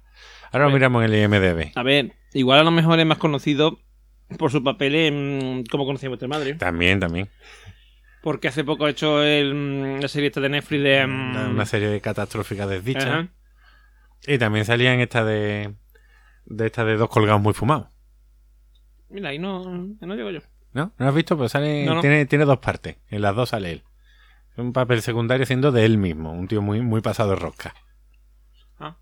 Igual a lo mejor lo he visto. Ah, igual a lo mejor lo he visto yo. eso. Mm. No caigo yo mismo. Puede ser. Que va rodeado de mujeres, le roba el coche. Hombre, si hace del mismo. mm, No, ya me ahí se pierde. O sea, quiero decir, él hace de él, pero claro, Pero es, es un es una, es vida ficticio. inventada, porque ya Claro. sabemos que, que él, pues, está casado, sí, sí, está casado y tiene dos niños adoptados, Dos pero niños. Está casado con un señor. un, señor, un señor gay. Claro. Él no sabemos si es gay, pero el marido lo El es. marido sí, el marido sí. El marido sí. Él igual no, ¿no? Él igual no es gay, pero el marido Pero el marido sí lo es. Claro. Lo otro está todavía por descubrir. Pues, pues volviendo al tema del materialismo, que igual la gente está ya deseando saberlo, o ha desconectado, o lo está mirando en la Wikipedia, porque de aquí no avanzamos. La gente está apasionada con el tema, está diciendo el materialismo, vamos, lo queremos saber, lo queremos saber, el materialismo histórico que Dice, bueno, ya sabemos que es el materialismo, ahora solo falta el histórico.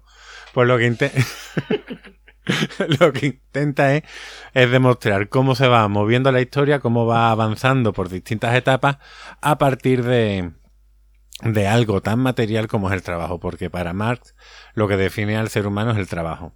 Que era lo que estábamos hablando antes, que la Biblia también tiene esa misma concepción. De hecho, para terminar con la Biblia, ya que he hecho un, esfuerzo enorme de investigación, en la carta a los tesalónicos dice, si alguno no quiere trabajar, que no coma. Os lo voy a poner con voz más, más grave, ¿no? Más bíblica, más de Dios. Si alguno no quiere trabajar, que no coma. Eso es muy bonito. Es decir, Y precioso, eso es precioso. vivimos en, en un mundo que es un valle de lágrimas, nos tenemos que ganar el pan con el sudor de nuestra frente, hemos venido a sufrir y el trabajo es aquello que, que nos define tanto en cuanto Dios nos ha dado un mundo entero para, para que vivamos de él y, y lo trabajemos. Nos ha dado, como, como diría aquel, eh, el mejor de los mundos posible. Bueno, pues Marx también entiende que el trabajo es lo que no- nos define, pero bueno, para Marx, para este alemán, el trabajo es aquella actividad por la que el ser humano transforma el mundo para satisfacer sus necesidades, tanto físicas como espirituales. Y ahora la gente dirá, pero Marx es espiritual, es religioso. No, no tenemos que ver, eh, no tenemos que entender espiritual siempre en un, en un sentido religioso, porque aquí estamos hablando de una identidad personal, de un conocerse a sí mismo, en definitiva de autorrealizarse, es decir, el ser humano se hace en tanto en cuanto es capaz de transformar el mundo que le rodea y de ese mundo sacar unos frutos con los que vivir. El problema es que la sociedad, que ya vimos en el capítulo anterior, es algo que cada vez que va creciendo el número se va haciendo cada vez más compleja y este trabajo pues se va a ir organizando y se va a ir dividiendo. Y de hecho, en el materialismo histórico entiende que, como ya he dicho, que la historia se mueve por el trabajo, que es esto lo que, que nos define. Y entiende que, que está dividido a las personas en clases. Y normalmente las clases en las que los divide son en ricos y en pobres. Esto, esto es triste y esto es así. Solo hay dos clases, la de los ricos y la de los pobres. Joder, Y esto produce, me está dando depresión, ¿eh? bueno, bueno, pero igual llegamos a un futuro mejor o no, posiblemente no.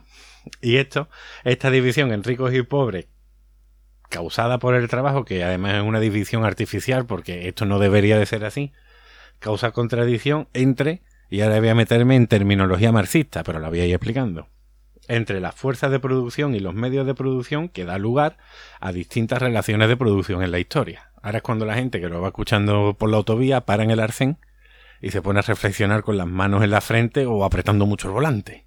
Que se vuelven locos. Dice, vamos a ver, ¿qué me ha dicho este Y hombre? se dan contra el volante así, pom, pom, pom en la cabeza. Ahí está. La gente de fuera no sabe, pero por fuera suena pi, pi, pi, dándose los golpes. Bueno, yo hoy tengo mucho humor. Bueno, pues, Juan, ¿qué has tomado hoy antes de venir? eh, por eso digo yo.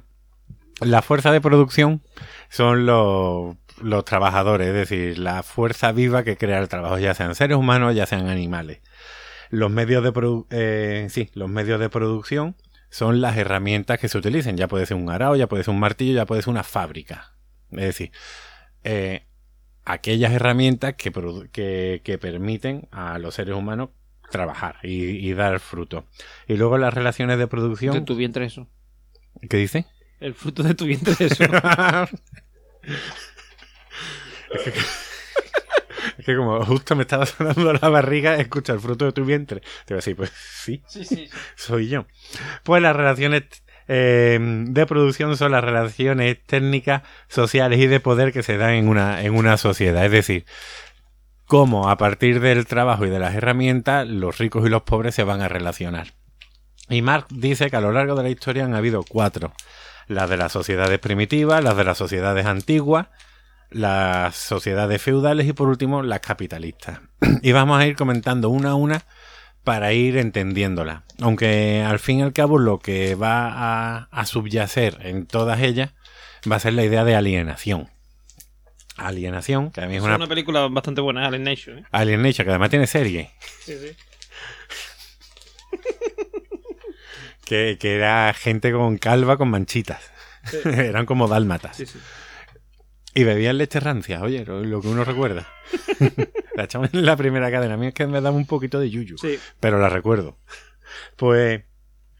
eh, pues eso, en las sociedades primitivas, que serían las sociedades prehistóricas, la relación fuerza de producción y, y, las herramientas, la técnica, vamos a, para no volvernos locos con la terminología, los seres humanos y, y la tierra era una relación directa, es decir, tú tienes hambre y, tú pues eras recolector. Luego, una vez que descubrimos el fuego, nos hacemos cazadores, se producen los asentamientos, pero es una relación directa. Ahí no hablamos todavía de ricos y pobres. Ahí toda la gente era igual y dentro de la tribu, en principio, puesto que no estábamos a ir para verlo, pero se supone que todo se repartía y todos eran iguales. Ahí, de hecho, en este tipo de sociedades prehistóricas, es decir, previas a la historia, previas a que tengamos un lenguaje, que tengamos una, una cultura, es donde Marx va a haber una sociedad muy pura, porque se está hablando casi que de un comunismo o de un pretecomunismo. Ahora ya llegaremos al comunismo, van a tardar milenios en llegar.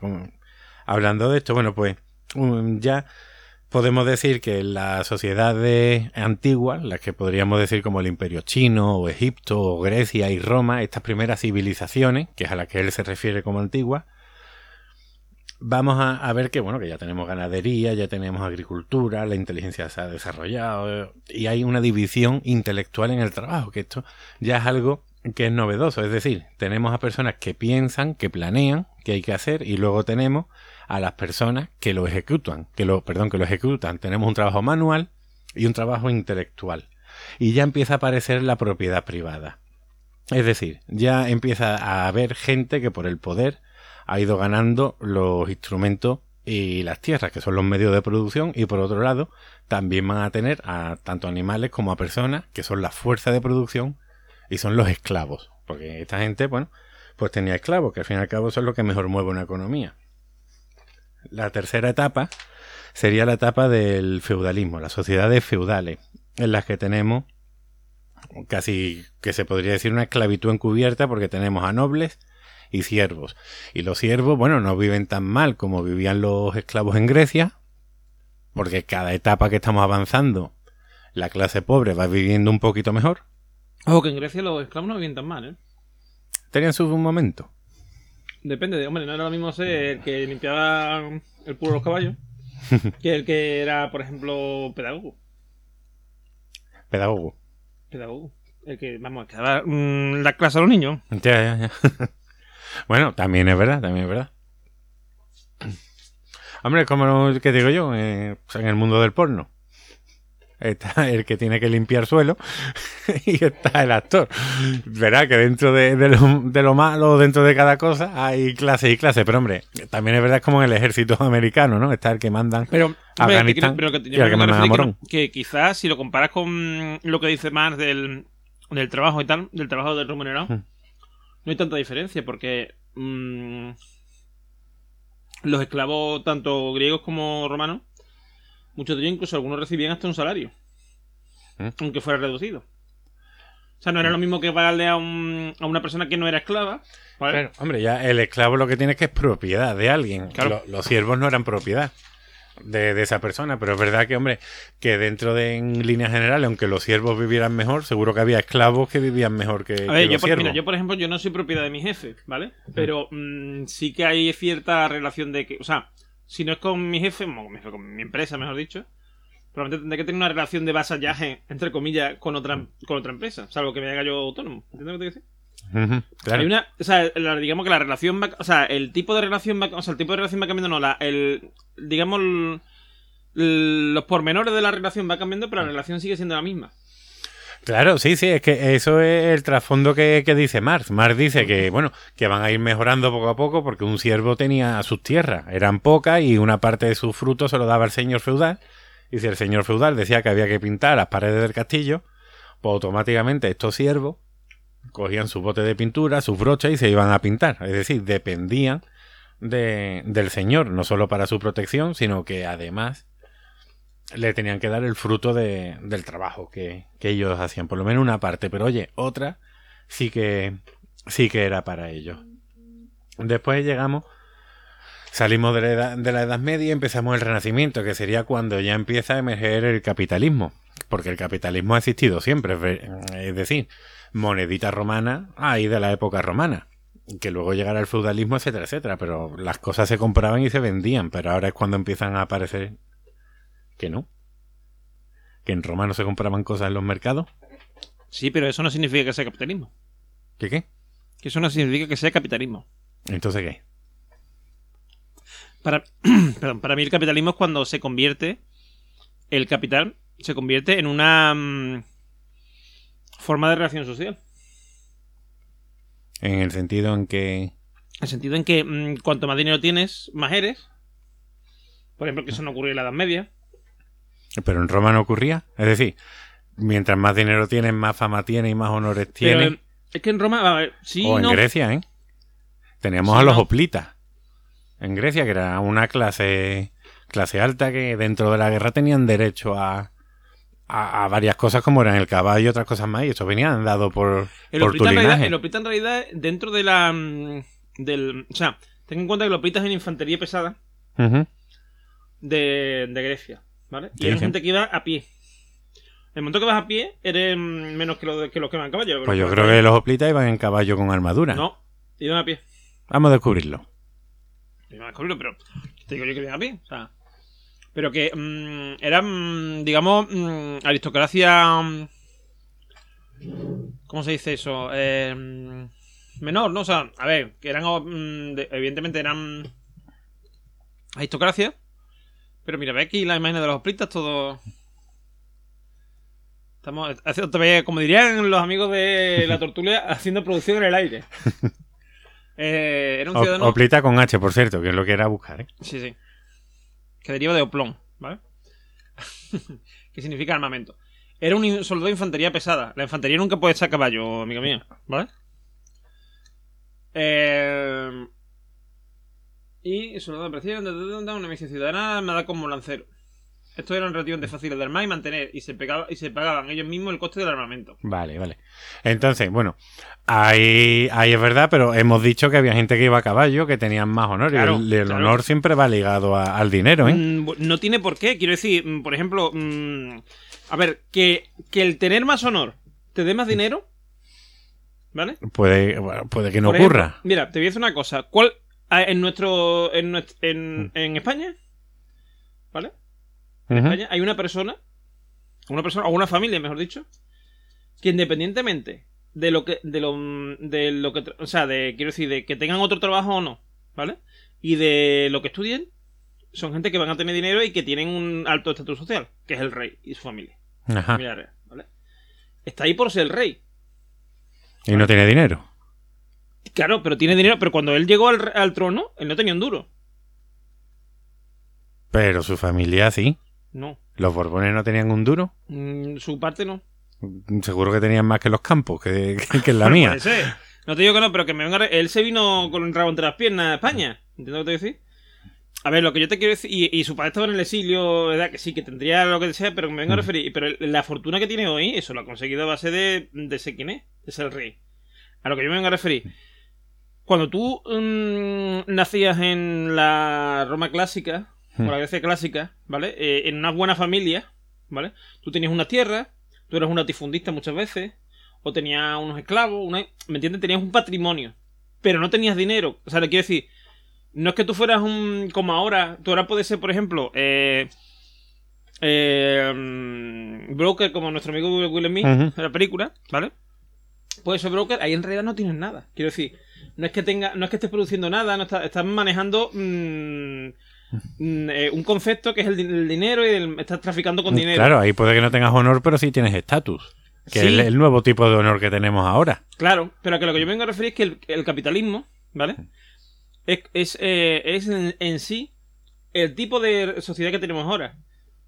La sociedad renacentista no era capitalista. Es cuando comienza a forjarse, ¿vale? Pero no eran capitalistas, ¿me entiendes lo que te quiero decir?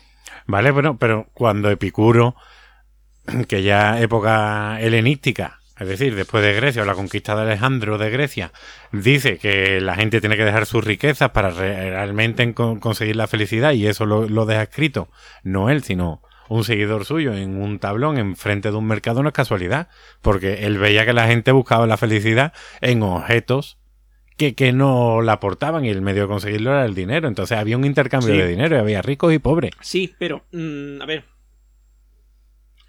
Bueno, o llamémoslo precapitalismo. A ver, siempre ha habido una relación. Porque estamos con el, el árbol que no nos deja ver el bosque. No, pero siempre hemos estado, ha habido una relación entre, entre la riqueza y el poder, ¿vale? Que efectivamente existe, existía, ¿vale? Pero lo que ocurre es que cuando hablamos del capitalismo, como a día de hoy, estamos hablando de- del sistema capitalista, ¿vale? Que es lo que critica Marx, que es donde sale todo esto del, mm, del materialismo histórico, ¿vale? Ujú. Porque eh, ya empieza, o sea, mm, ya empieza a haber capitalismo y empieza a privatizarse, eh, privatizarse ciertas cosas. Por ejemplo, hasta el siglo XVIII, ¿vale? Eh, había muchos, mm, mm, muchos, muchos, muchos terrenos, ¿vale? Que muchos eran de los pueblos, del pueblo en sí, ¿vale? Que lo trabajaba todo el mundo, que eran ter- terrenos comunales, ¿vale?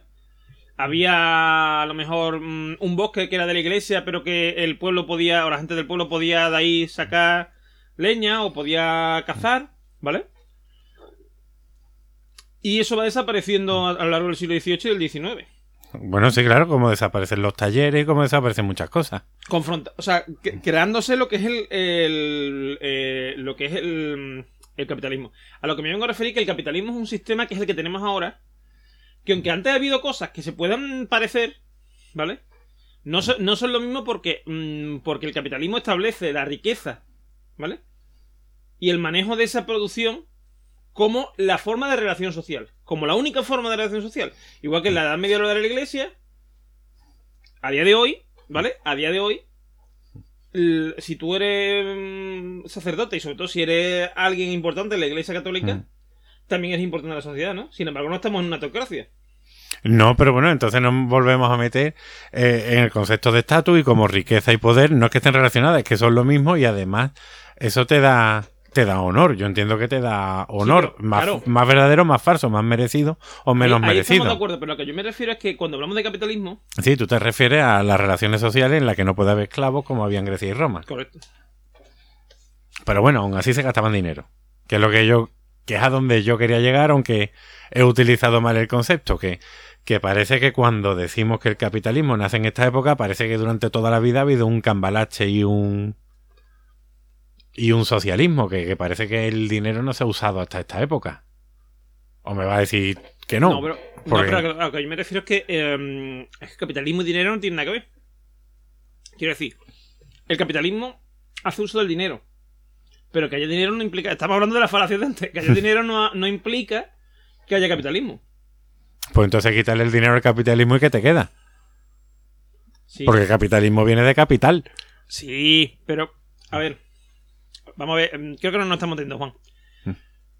Vamos a ver. El dinero, el capital. Vale, capital, bueno, primero, el capital puede ser muchas cosas, ¿no? Sí, Solo puede ser dinero. muchas cosas, pero al final acaba traducido en dinero. Bueno, y en, ter- y en terrenos y en tal. y los terrenos también se venden. Sí. Pero que yo me vengo a referir. El capitalismo, ¿vale? Capital e ismo, ¿vale? Es decir, cuando todo está al servicio del capital. ¿Mm? O sea, todo, o sea, la relación, todo, o sea, la- el, el mundo se articula a la- al- a- alrededor del capital. Ya no hay Dios, Mm. por ejemplo, ya no está Dios ahí en medio, está el capital. ¿vale? Tú mismo has dicho que el renacimiento es el resurgir del humanismo. Del humanismo. Bueno, de un tipo de humanismo. Bueno, mm, como lo que como lo quieras llamar.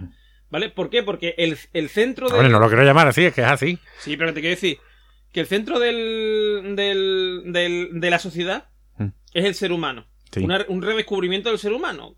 Y, y se, y, y entonces, eh, por eso le llamo renacimiento. ¿Vale? Pero cuando ya surge el capitalismo, el centro no es el hombre, es el capital.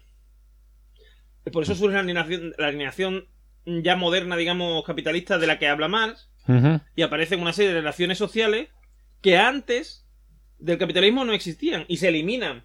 No, es que el problema es que sí existían. O sea, ahora lo puedes llamar trabajador y empresario, pero antes lo llamaba siervo, señor Sí, feudal pero- y Sí, pero esclavo tú, y ejemplo- dueño. Pero tú, por ejemplo, podías vivir fuera de ese sistema. O sea, antes, Mm. eso, antes era, eso es una parte del sistema.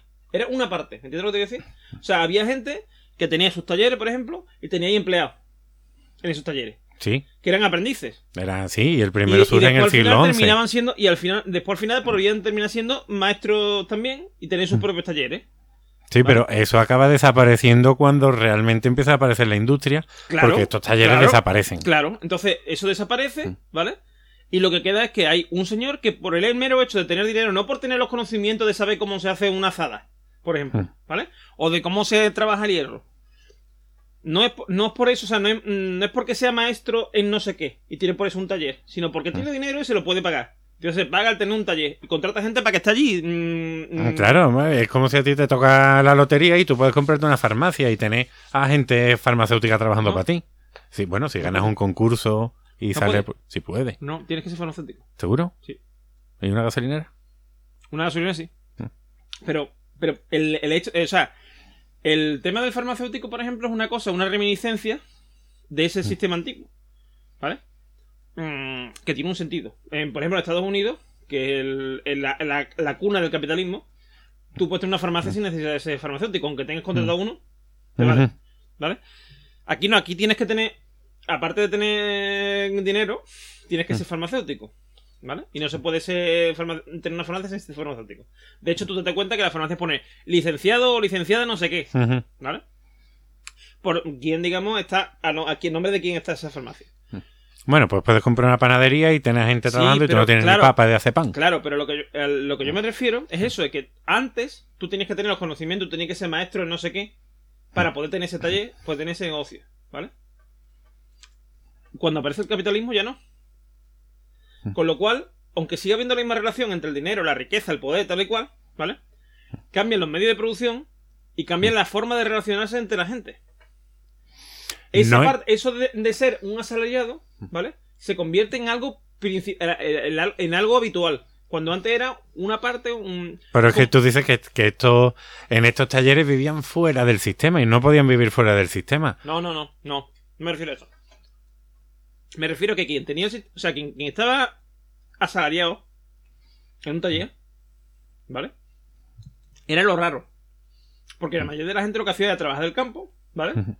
O eh, trabajaba para el rey, o para la iglesia, o para lo que sea, ¿vale? Bueno, pero no era lo exactamente raro porque en el siglo XI, como te he dicho, aparecen los primeros talleres. Claro, Y aparecen las primeras uniones de trabajadores que son que son panaderos en Francia. claro, y, y eso aparece- va- y aparecen los gremios. Y luego aparecen, efectivamente, Y el aparecen gremio, los gremios. el gremio es una unión de, de, de autónomos, digámoslo así. Y tal. Cuando aparece el capitalismo, esos gremios empiezan a desaparecer o a perder mm, potencia, digamos. ¿Vale? Bueno, la historia del gremio es un poco Sí. distinta porque primero son hermandades de trabajadores y luego seleccionan a los maestros y los aprendices y a todos los demás los dejan aparte. Y luego ya es verdad que aparecen las fábricas y estos desaparecen. Claro. Y el primer Por eso- sindicato no va a aparecer hasta el Por eso, 19. yo estoy hablando- por eso yo creo que es importante de- diferenciar el capitalismo, ¿vale? Como lo que tenemos ahora, porque es un sistema... A ver, te quiero decir, es que eh, una cosa es que mm, haya mm, intercambio de moneda, intercambio de bienes, intercambio de todo antes, ¿vale? Igual que sigue habiendo religión ahora, lo que te he dicho antes, sigue habiendo religión ahora, pero no estamos en una teocracia. No, ¿Vale? no. Y, y, por ejemplo, el sistema de Irán no es un sistema capitalista. Claro, ni el de Corea del que- Norte, ni el de que embuchea en los 70, está Claro. claro. Eso es a lo que me estoy refiriendo. O sea, es decir, el capitalismo es una cosa en concreto.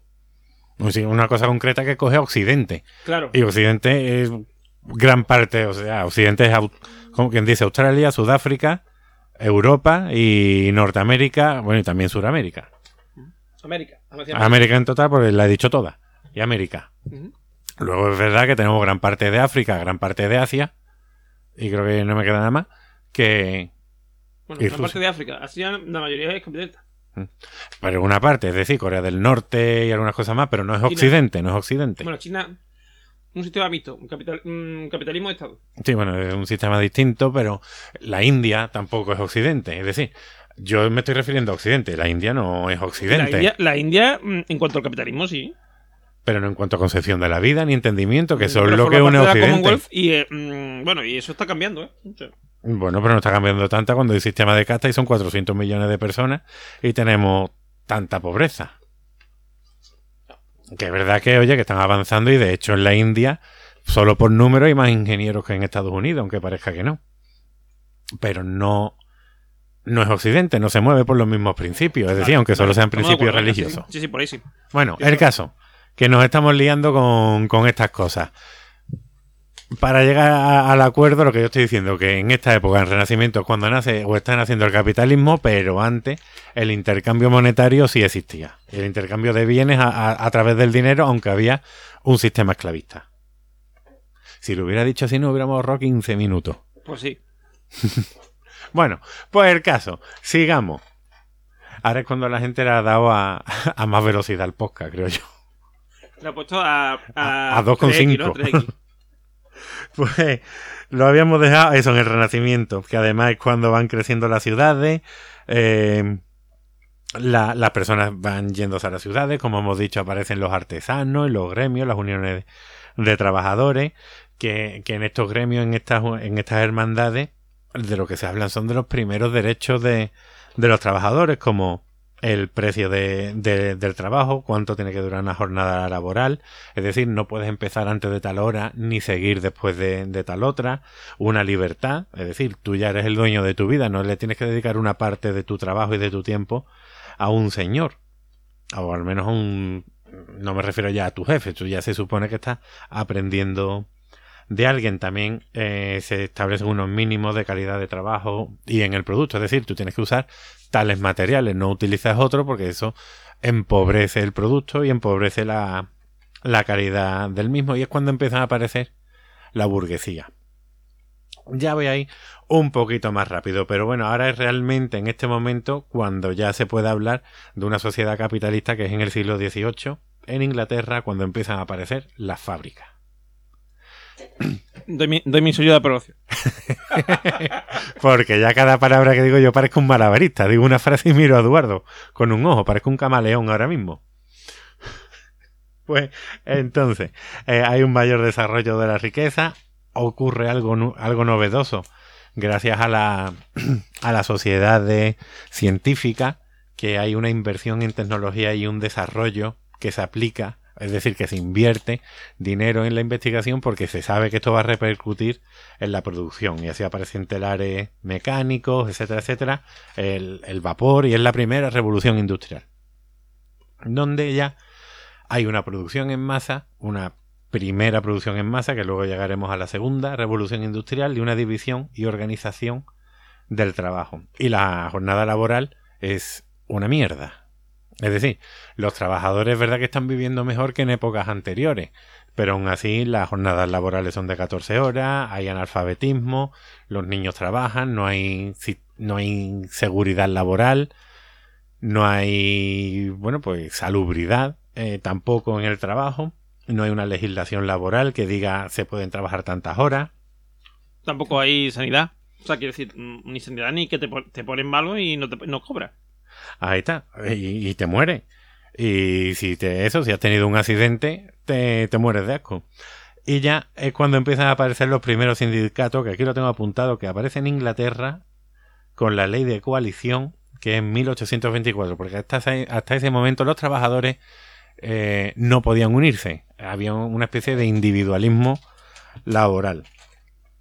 Ya en 1862 aparece la primera internacional y ahí es cuando ya se puede hablar de una unión de trabajadores de distintos países. De hecho ya en la en la exposición de Londres, que es en esta época, ya se puede hablar de, de, trabajadores unidos. De hecho, llegan a ser 12 millones de trabajadores. Solo que la Primera Guerra Mundial se carga todo esto. Antes, pues, trabajadores alemanes, ingleses y franceses estaban unidos, pero con la Primera Guerra Mundial, pues bueno, esta unión como que desaparece. Y ahora ya nos vamos a meter en la parte dura del capitalismo, a partir de la segunda revolución industrial, que es cuando ya hemos llegado a, al Taylorismo, a Frederick Taylor, a este economista del que hablamos al principio del tema, el que dice que, hay que calcular el tiempo que se tarda en fabricar algo, las partes en las que se divide el proceso de fabricación y a los trabajadores hay que dividirlo por secciones. Es decir, a lo mejor un trabajador se va a encargar 8 horas al día o 10 horas al día de, pues como decía Charles Chaplin en la película esta de tiempos modernos, de, de, de con una llave inglesa gigantesca, atornillar tornillos sin saber por qué lo hace. Es decir, tú te pasas 8 horas haciendo a lo mejor la palanca de una palanca de cambio de un coche y no ves el producto final, no entiendes el producto final. Es decir, lo primero que dice el Taylorismo es que tenemos que aislar a los trabajadores, que tienen que fabricar exclusivamente una parte de, del sistema y ser pagados en función a los objetivos que cumplan. Así ya es cuando empieza la competición y ver a un ver como enemigo a la persona que está a tu lado, porque esa, porque hay que cumplir unos mínimos.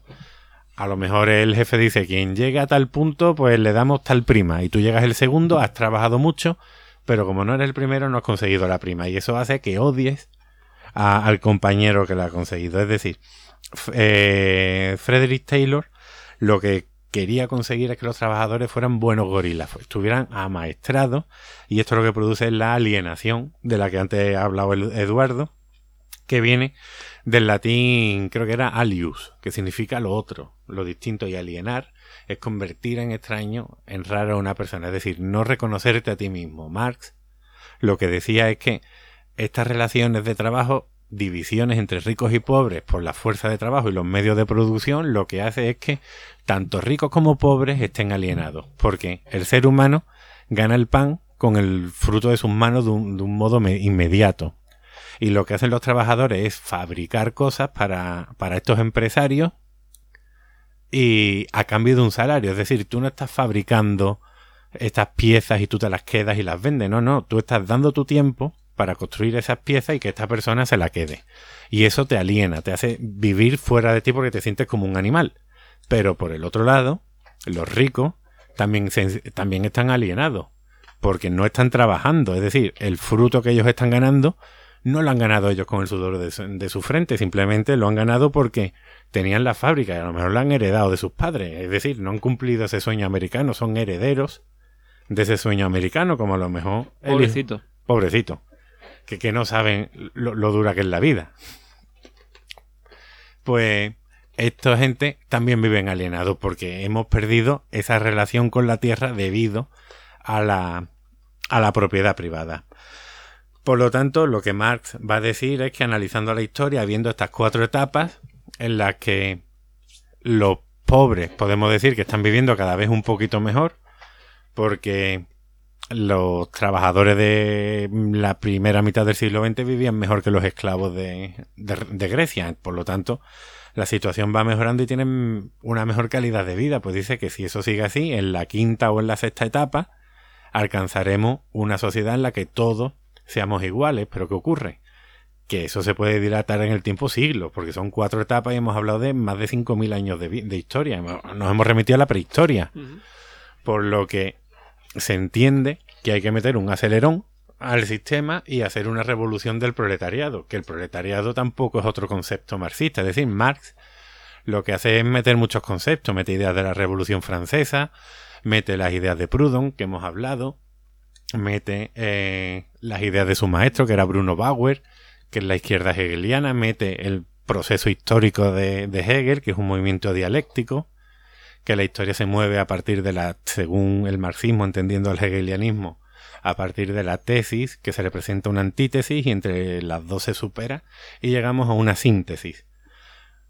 Y, y bueno, ya decir, para remitirnos al nuevo periodo en el que estamos viviendo, que, que ya podemos hablar, bueno, de un mundo global, de una sociedad de información, una sociedad en la que la relación con el trabajo también ha cambiado con respecto a la, a la primera parte del siglo XX, ya que estamos en el XXI, pero bueno, aún así, sigue habiendo trabajadores, sigue habiendo gente explotada y sigue habiendo gente que, bueno, habiendo gente no, todo el mundo, ya recordando el neomarxismo de la Escuela de Frankfurt con Horkheimer o con Marcuse sobre todo, cómo la sociedad eh, se ha metido en una dinámica, en una dinámica, en una máquina que nosotros mismos hemos fabricado como si fuera la criatura de Frankenstein, en la que los que hemos creado la máquina nos hemos puesto a su servicio. Nosotros hemos creado el dinero, hemos creado el trabajo, hemos creado todas las cosas, pero esta enormidad que es el capitalismo o el neocapitalismo nos ha engullido a nosotros y hemos perdido nuestra identidad. Como decíamos al principio, ya no somos personas. Ya cuando tú te presentas ante alguien, dices tu nombre y después dices tu profesión o tus estudios. Y esto hace que tú entiendas que lo que a ti te define es tu trabajo o lo que tú has hecho. Y, y bueno, ya dejamos de ser personas y nos convertimos en números. Somos números y somos piezas totalmente intercambiables del sistema. ¿Que tú das problema al sistema? Pues bueno, pues como si fuera una maquinita esta de tenacita, de, echar la moneda y coger el premio, te sacan y meten a otro. Y lo que estamos haciendo es fabricar a, a, buenos trabajadores y a buenas trabajadoras, a personas que acepten el sistema y no quieran cambiarlo ni criticarlo ya para, para, terminar esta parte, el marxismo pues no se ha cumplido. Como muy bien vemos, hubo una revolución proletaria en Rusia, hubo, bueno, han habido muchos intentos en Cuba, en Venezuela, eh, en Camboya, como dije antes, aunque lo de Camboya es aparte con Pol Pot, que, es otra historia. Pero bueno, hubo intentos de instaurar el sistema comunista y no se consiguió. ¿Dónde, dónde ha fallado el sistema? Pues según la teoría eh, actual, ha fallado en que Marx no supo, intentó hacer historia, perdón, intentó hacer ciencia de la historia, intentó prever lo que iba a ocurrir, pero tú no puedes prever, por ejemplo, ¿qué te digo yo? Terremotos o, terrorismo islámico, tú no puedes prever esas cosas, así que el sistema ha fallado. no, lo puedes prever, esa gente son posteriores a Marx, a Marx y a, y a Engel, que eran dos colegas, eran como Ortega y Gasset, ¿verdad? Que parece que eso lo era Marx. Ay, qué pechada habla me he metido. Y no, y no, he parado ni para respirar. No he puesto puntos ni comas en mi guion. Bueno. Ay, pues todo eso eh, era básicamente lo que, lo que. Tenía que decir de, del marxismo. ¿Cómo lo relacionamos con, con esta película? ¿O por qué me lo inspiró la película? Por lo que eh, se ha ido diciendo varias veces. Will Smith parece que no consigue ser persona hasta que no consigue un trabajo porque el trabajo es lo que nos define, al menos a esta altura de la vida y de la historia. Sí, no es padre, no es... Mm, claro, no, es, no es esposo, no es vecino, no es amigo, es trabajador. Y en caso de que no lo sea, el sistema lo rechaza. ¿eh? es decir, el sistema rechaza pues a los mendigos, a, la, a los pobres, etcétera, etcétera, están fuera del sistema. El sistema no los quiere. Y tú quieres estar dentro del sistema, tú quieres jugar esa partida de cartas los que están fuera no están jugando. Así que bueno, Marcus en un principio veía que, en esta gente pobre estaba la salida al capitalismo, porque bueno, tiene que haber una tercera vía. Fukuyama decía que no, que la historia había terminado con el capitalismo porque era el sistema perfecto, pero ni muchísimo menos. Es decir, las cosas están cambiando, los tiempos están cambiando y... El fin de la historia, yo creo que el fin de la historia, que es lo de Fukuyama, hasta el año 2000 algo, Em, todavía había quien decía que podía funcionar. Pero desde las Torres Gemelas ha cambiado tanto, o sea, cambió tanto la sociedad y cambió tanto que aquello dejó de ser vamos, que ya ni siquiera se considera como una posibilidad. No, no, eso ya es más anecdótico que otra cosa. Yo me acuerdo cuando yo estaba en la facultad que todavía se hablaba del fin de la historia y se decía y se decía que mm, hombre, ya se empezaba a ver que yo como que no, ¿no? Pero pero quiero decir, pero todavía se defendía que podría ser que fuera así, que era una de las posibilidades, tal. Mm. Pero no, Pero- no, no, no triunfó, no triunfó. No. Bueno, pues hemos hablado un poquito de materialismo histórico, hemos hablado del concepto de trabajo, pero bueno, fíjate, tan Marx, con lo opuesto que era el cristianismo, que decía que, que era el opio del pueblo, que algún día hablaremos de la teoría marxista. Hemos Bueno, hablado de una parte. de la religión en general. Sí, o sea, sí, la religión es el opio del pueblo. Pues, claro, pues formaba parte de una superestructura. Es- Eso ya lo dejaremos para otro día que le dediquemos más tiempo. Pero como el concepto de trabajo para Marx significa la autorrealización del individuo y para el cristianismo significa lo mismo. Por dos causas totalmente distintas. Uno espiritualista, que ya lo hemos explicado, que Dios crea el universo y nos pone a Él en la tierra para, como regalo para nosotros, por lo tanto, nuestra forma de glorificar a Dios es trabajar la tierra y sacar los máximos frutos posibles de ella. Y como para Marx, está la misma idea. Subyaciendo, gracias al trabajo, tú te autorrealizas, transformando el medio con, tu- con tus propias manos, ¿verdad? Que eso es metafórico.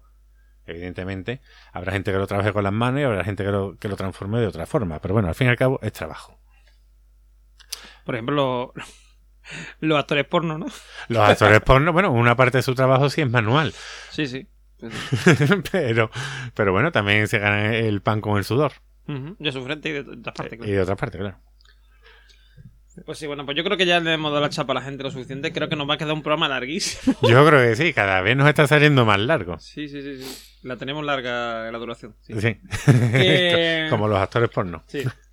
Que bueno, pues mm, ya vamos a pasar a ya despedirnos y tal. Eh, hay varias cosas que queremos comentar. Una es el resultado de la, De la encuesta. encuesta. que hicimos en Twitter. Hemos tenido muchas contestaciones. Un saludo a Porti, que, que decía que para qué preguntábamos. Sí, vamos a hacer lo que nos daba la gana. Sí, sí. No, hombre, no. Él decía que para qué, si que, que estaba Sí, bien. la canción bien, molaba, le claro, gustaba, sí, está. Eh, bueno, pues, aunque parezca que hubiera salido que sí, que, que gusta. Así que Pero nada. mayoritariamente, es decir, nadie ha dicho que no. ¿eh? No, no, no ha dicho que no. Ha habido, ha habido gente que ha dicho que. Eh, eh, a ver, espérate, es que estoy entrando. no, ¿Qué? Estoy, estoy tonto porque lo mío lo moví más rápido. Eh, Yo voté que sí. Tú dices que sí. Yo voté por codos. por codos. Yo voté por Can. Can y codos. Sí, eh, Son dos personajes de Star Trek. No, son dos personas de los Simpsons. Eh, Sí, o sea, los dos extraterrestres, pero son nombres de dos malos de Sí, la Star idea de Trek. Can, sí. de sí. Khan y Kodos, que era el mayor sanguinario de, del universo porque había exterminado a la mitad de su población. Aunque como Kodos decía, lo hizo para salvar a la otra mitad, por lo tanto lo tenían que ver como un salvador. Pues sí. Bueno, pues con un 66% de los votos hemos tenido 32 votos, ¿vale? Y con un 66% ha salido el sí. Bien. La segunda opción, ¿vale? Era yo solo sé que no sé nada. Porque había tres opciones. Era sí, no, me da igual y yo solo sé que no sé nada. Y el 33% de nuestros cachondos, de seguidores, pues han votado que solo sé que no sé nada. Y un 3% que le da igual. Que podría haber puesto me la suda. Yo, Yo creo que sí. Me da la sensación de que ese 3%. Pues sí, pues sí. Y, y nada, eh, que va a seguir, obviamente. La, El la pueblo cumbia. ha hablado. Va a seguir, el pueblo ha hablado y va a seguir la cumbia. Y, y en cuanto. Y en cuanto a lo demás, eh, decir que mm, hemos tenido un comentario. Bueno, Bueno, han habido tres comentarios Ha habido tres comentarios. en Ivos, a los cuales, a los cuales el community manager de, del programa ha respondido. Porque yo contesto a todos, ¿eh? Sí, O por lo eh, menos lo intento, ¿eh? Por una parte. mm, Oye, Fidea, oye, Fogg no, no ha escrito, ¿eh? Yo me he sentido mal. ¿Habrá leído, el- habrá escuchado el programa? Sí, yo creo que sí. Yo creo que hemos- estamos ocupados, está dando la vuelta al mundo. Y, Con Rigodón y Tico. sí, y no, no, y no ha podido escuchar, pero sí está. Vamos, no ha podido escribir, quiero decir, pero sí nos ha escuchado. Estoy seguro. Y, eh, a ver, ah, por una parte, un, un abrazo a mi amiga Silvi, que nos, nos ha escrito. Por otra, decirle, porque aquí nos ha escrito. Eh, es Ridion. Joder. Ridion of eh, House.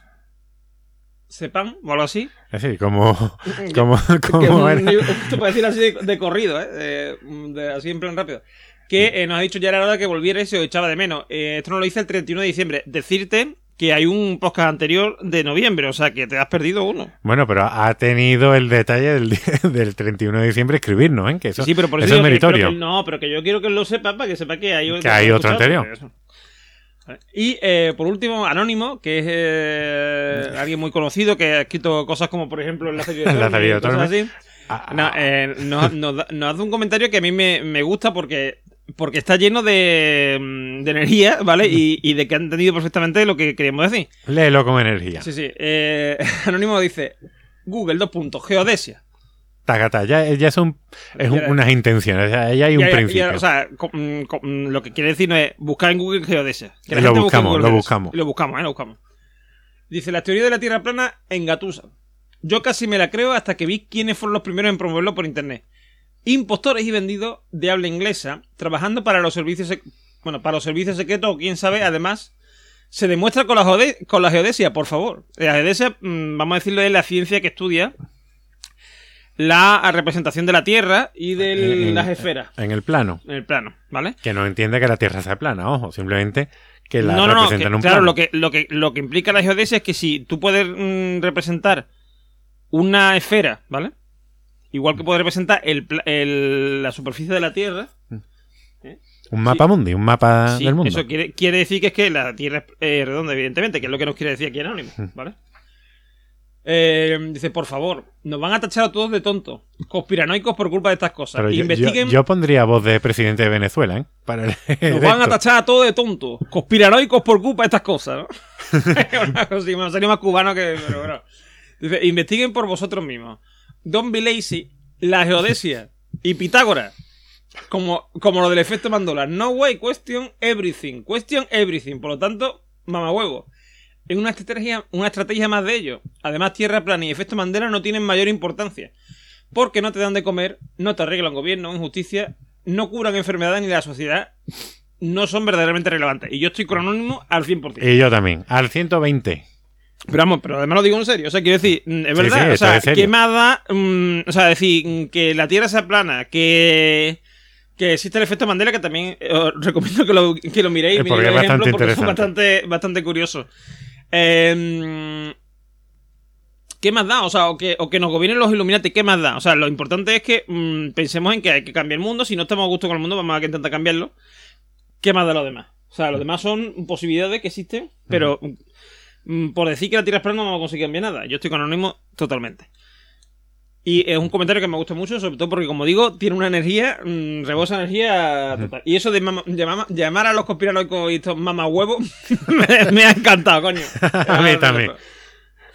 Pues yo creo que. Alguien tenía que decirlo, alguien tenía que decirlo, coño. Exacto. Pues bueno, yo creo que no, como no hemos recibido ningún comentario más, nadie no- nos ha dado dinero, nadie nos ha dado amor. no- bueno, pero oye, el Twitter se va animando y la gente va Sí, sí, en Twitter, sí, escribiendo. en Twitter sí hemos tenido mucha repercusión. Somos. Nos ha repercutido mucho. Vamos, mira, Eh, hemos tenido. te eh, las comentarios gafitas de- y eres azafata antes, del de- 1, 2, 3. Hemos tenido, como he dicho antes, eh, comentarios de Porti, comentarios de, de Sergio, ¿eh? Sergio Remember Solís. como dicen los de... eh, esto también es política. Eh, a ver, os voy a decir, por ejemplo. Bueno, Silvi nos ha comentado también. Eh, también nos ha comentado, bueno, Rubén de Disidente de Tomenia. mm, le han gustado nuestros comentarios. Tenemos también... A ver, espérate. A ver, ¿qué más? ¿Qué más? Eh, Esto es porque somos un poco chiquititos. Si fuéramos la órbita de Endor o uno de estos gordos sería imposible. Pero bueno, como Sí, nos escriben sí, 7, por 8. así. Eh, Sergio nos decía que, eh, que lo que hay que hacer si vas en el coche y no puedes pasarlo y tal, pues yo decía, ¿qué pasa si no puedes pasar? Que, pues, lo que pasa es que pues canta fuerte y lo que tienes que hacer cuando suena la cumbia es cantar muy fuerte si vas en el coche, bajando la ventanilla para que se entere todo el mundo de qué es lo que te mola. ¿Te valió o no te valió? ¿Eh?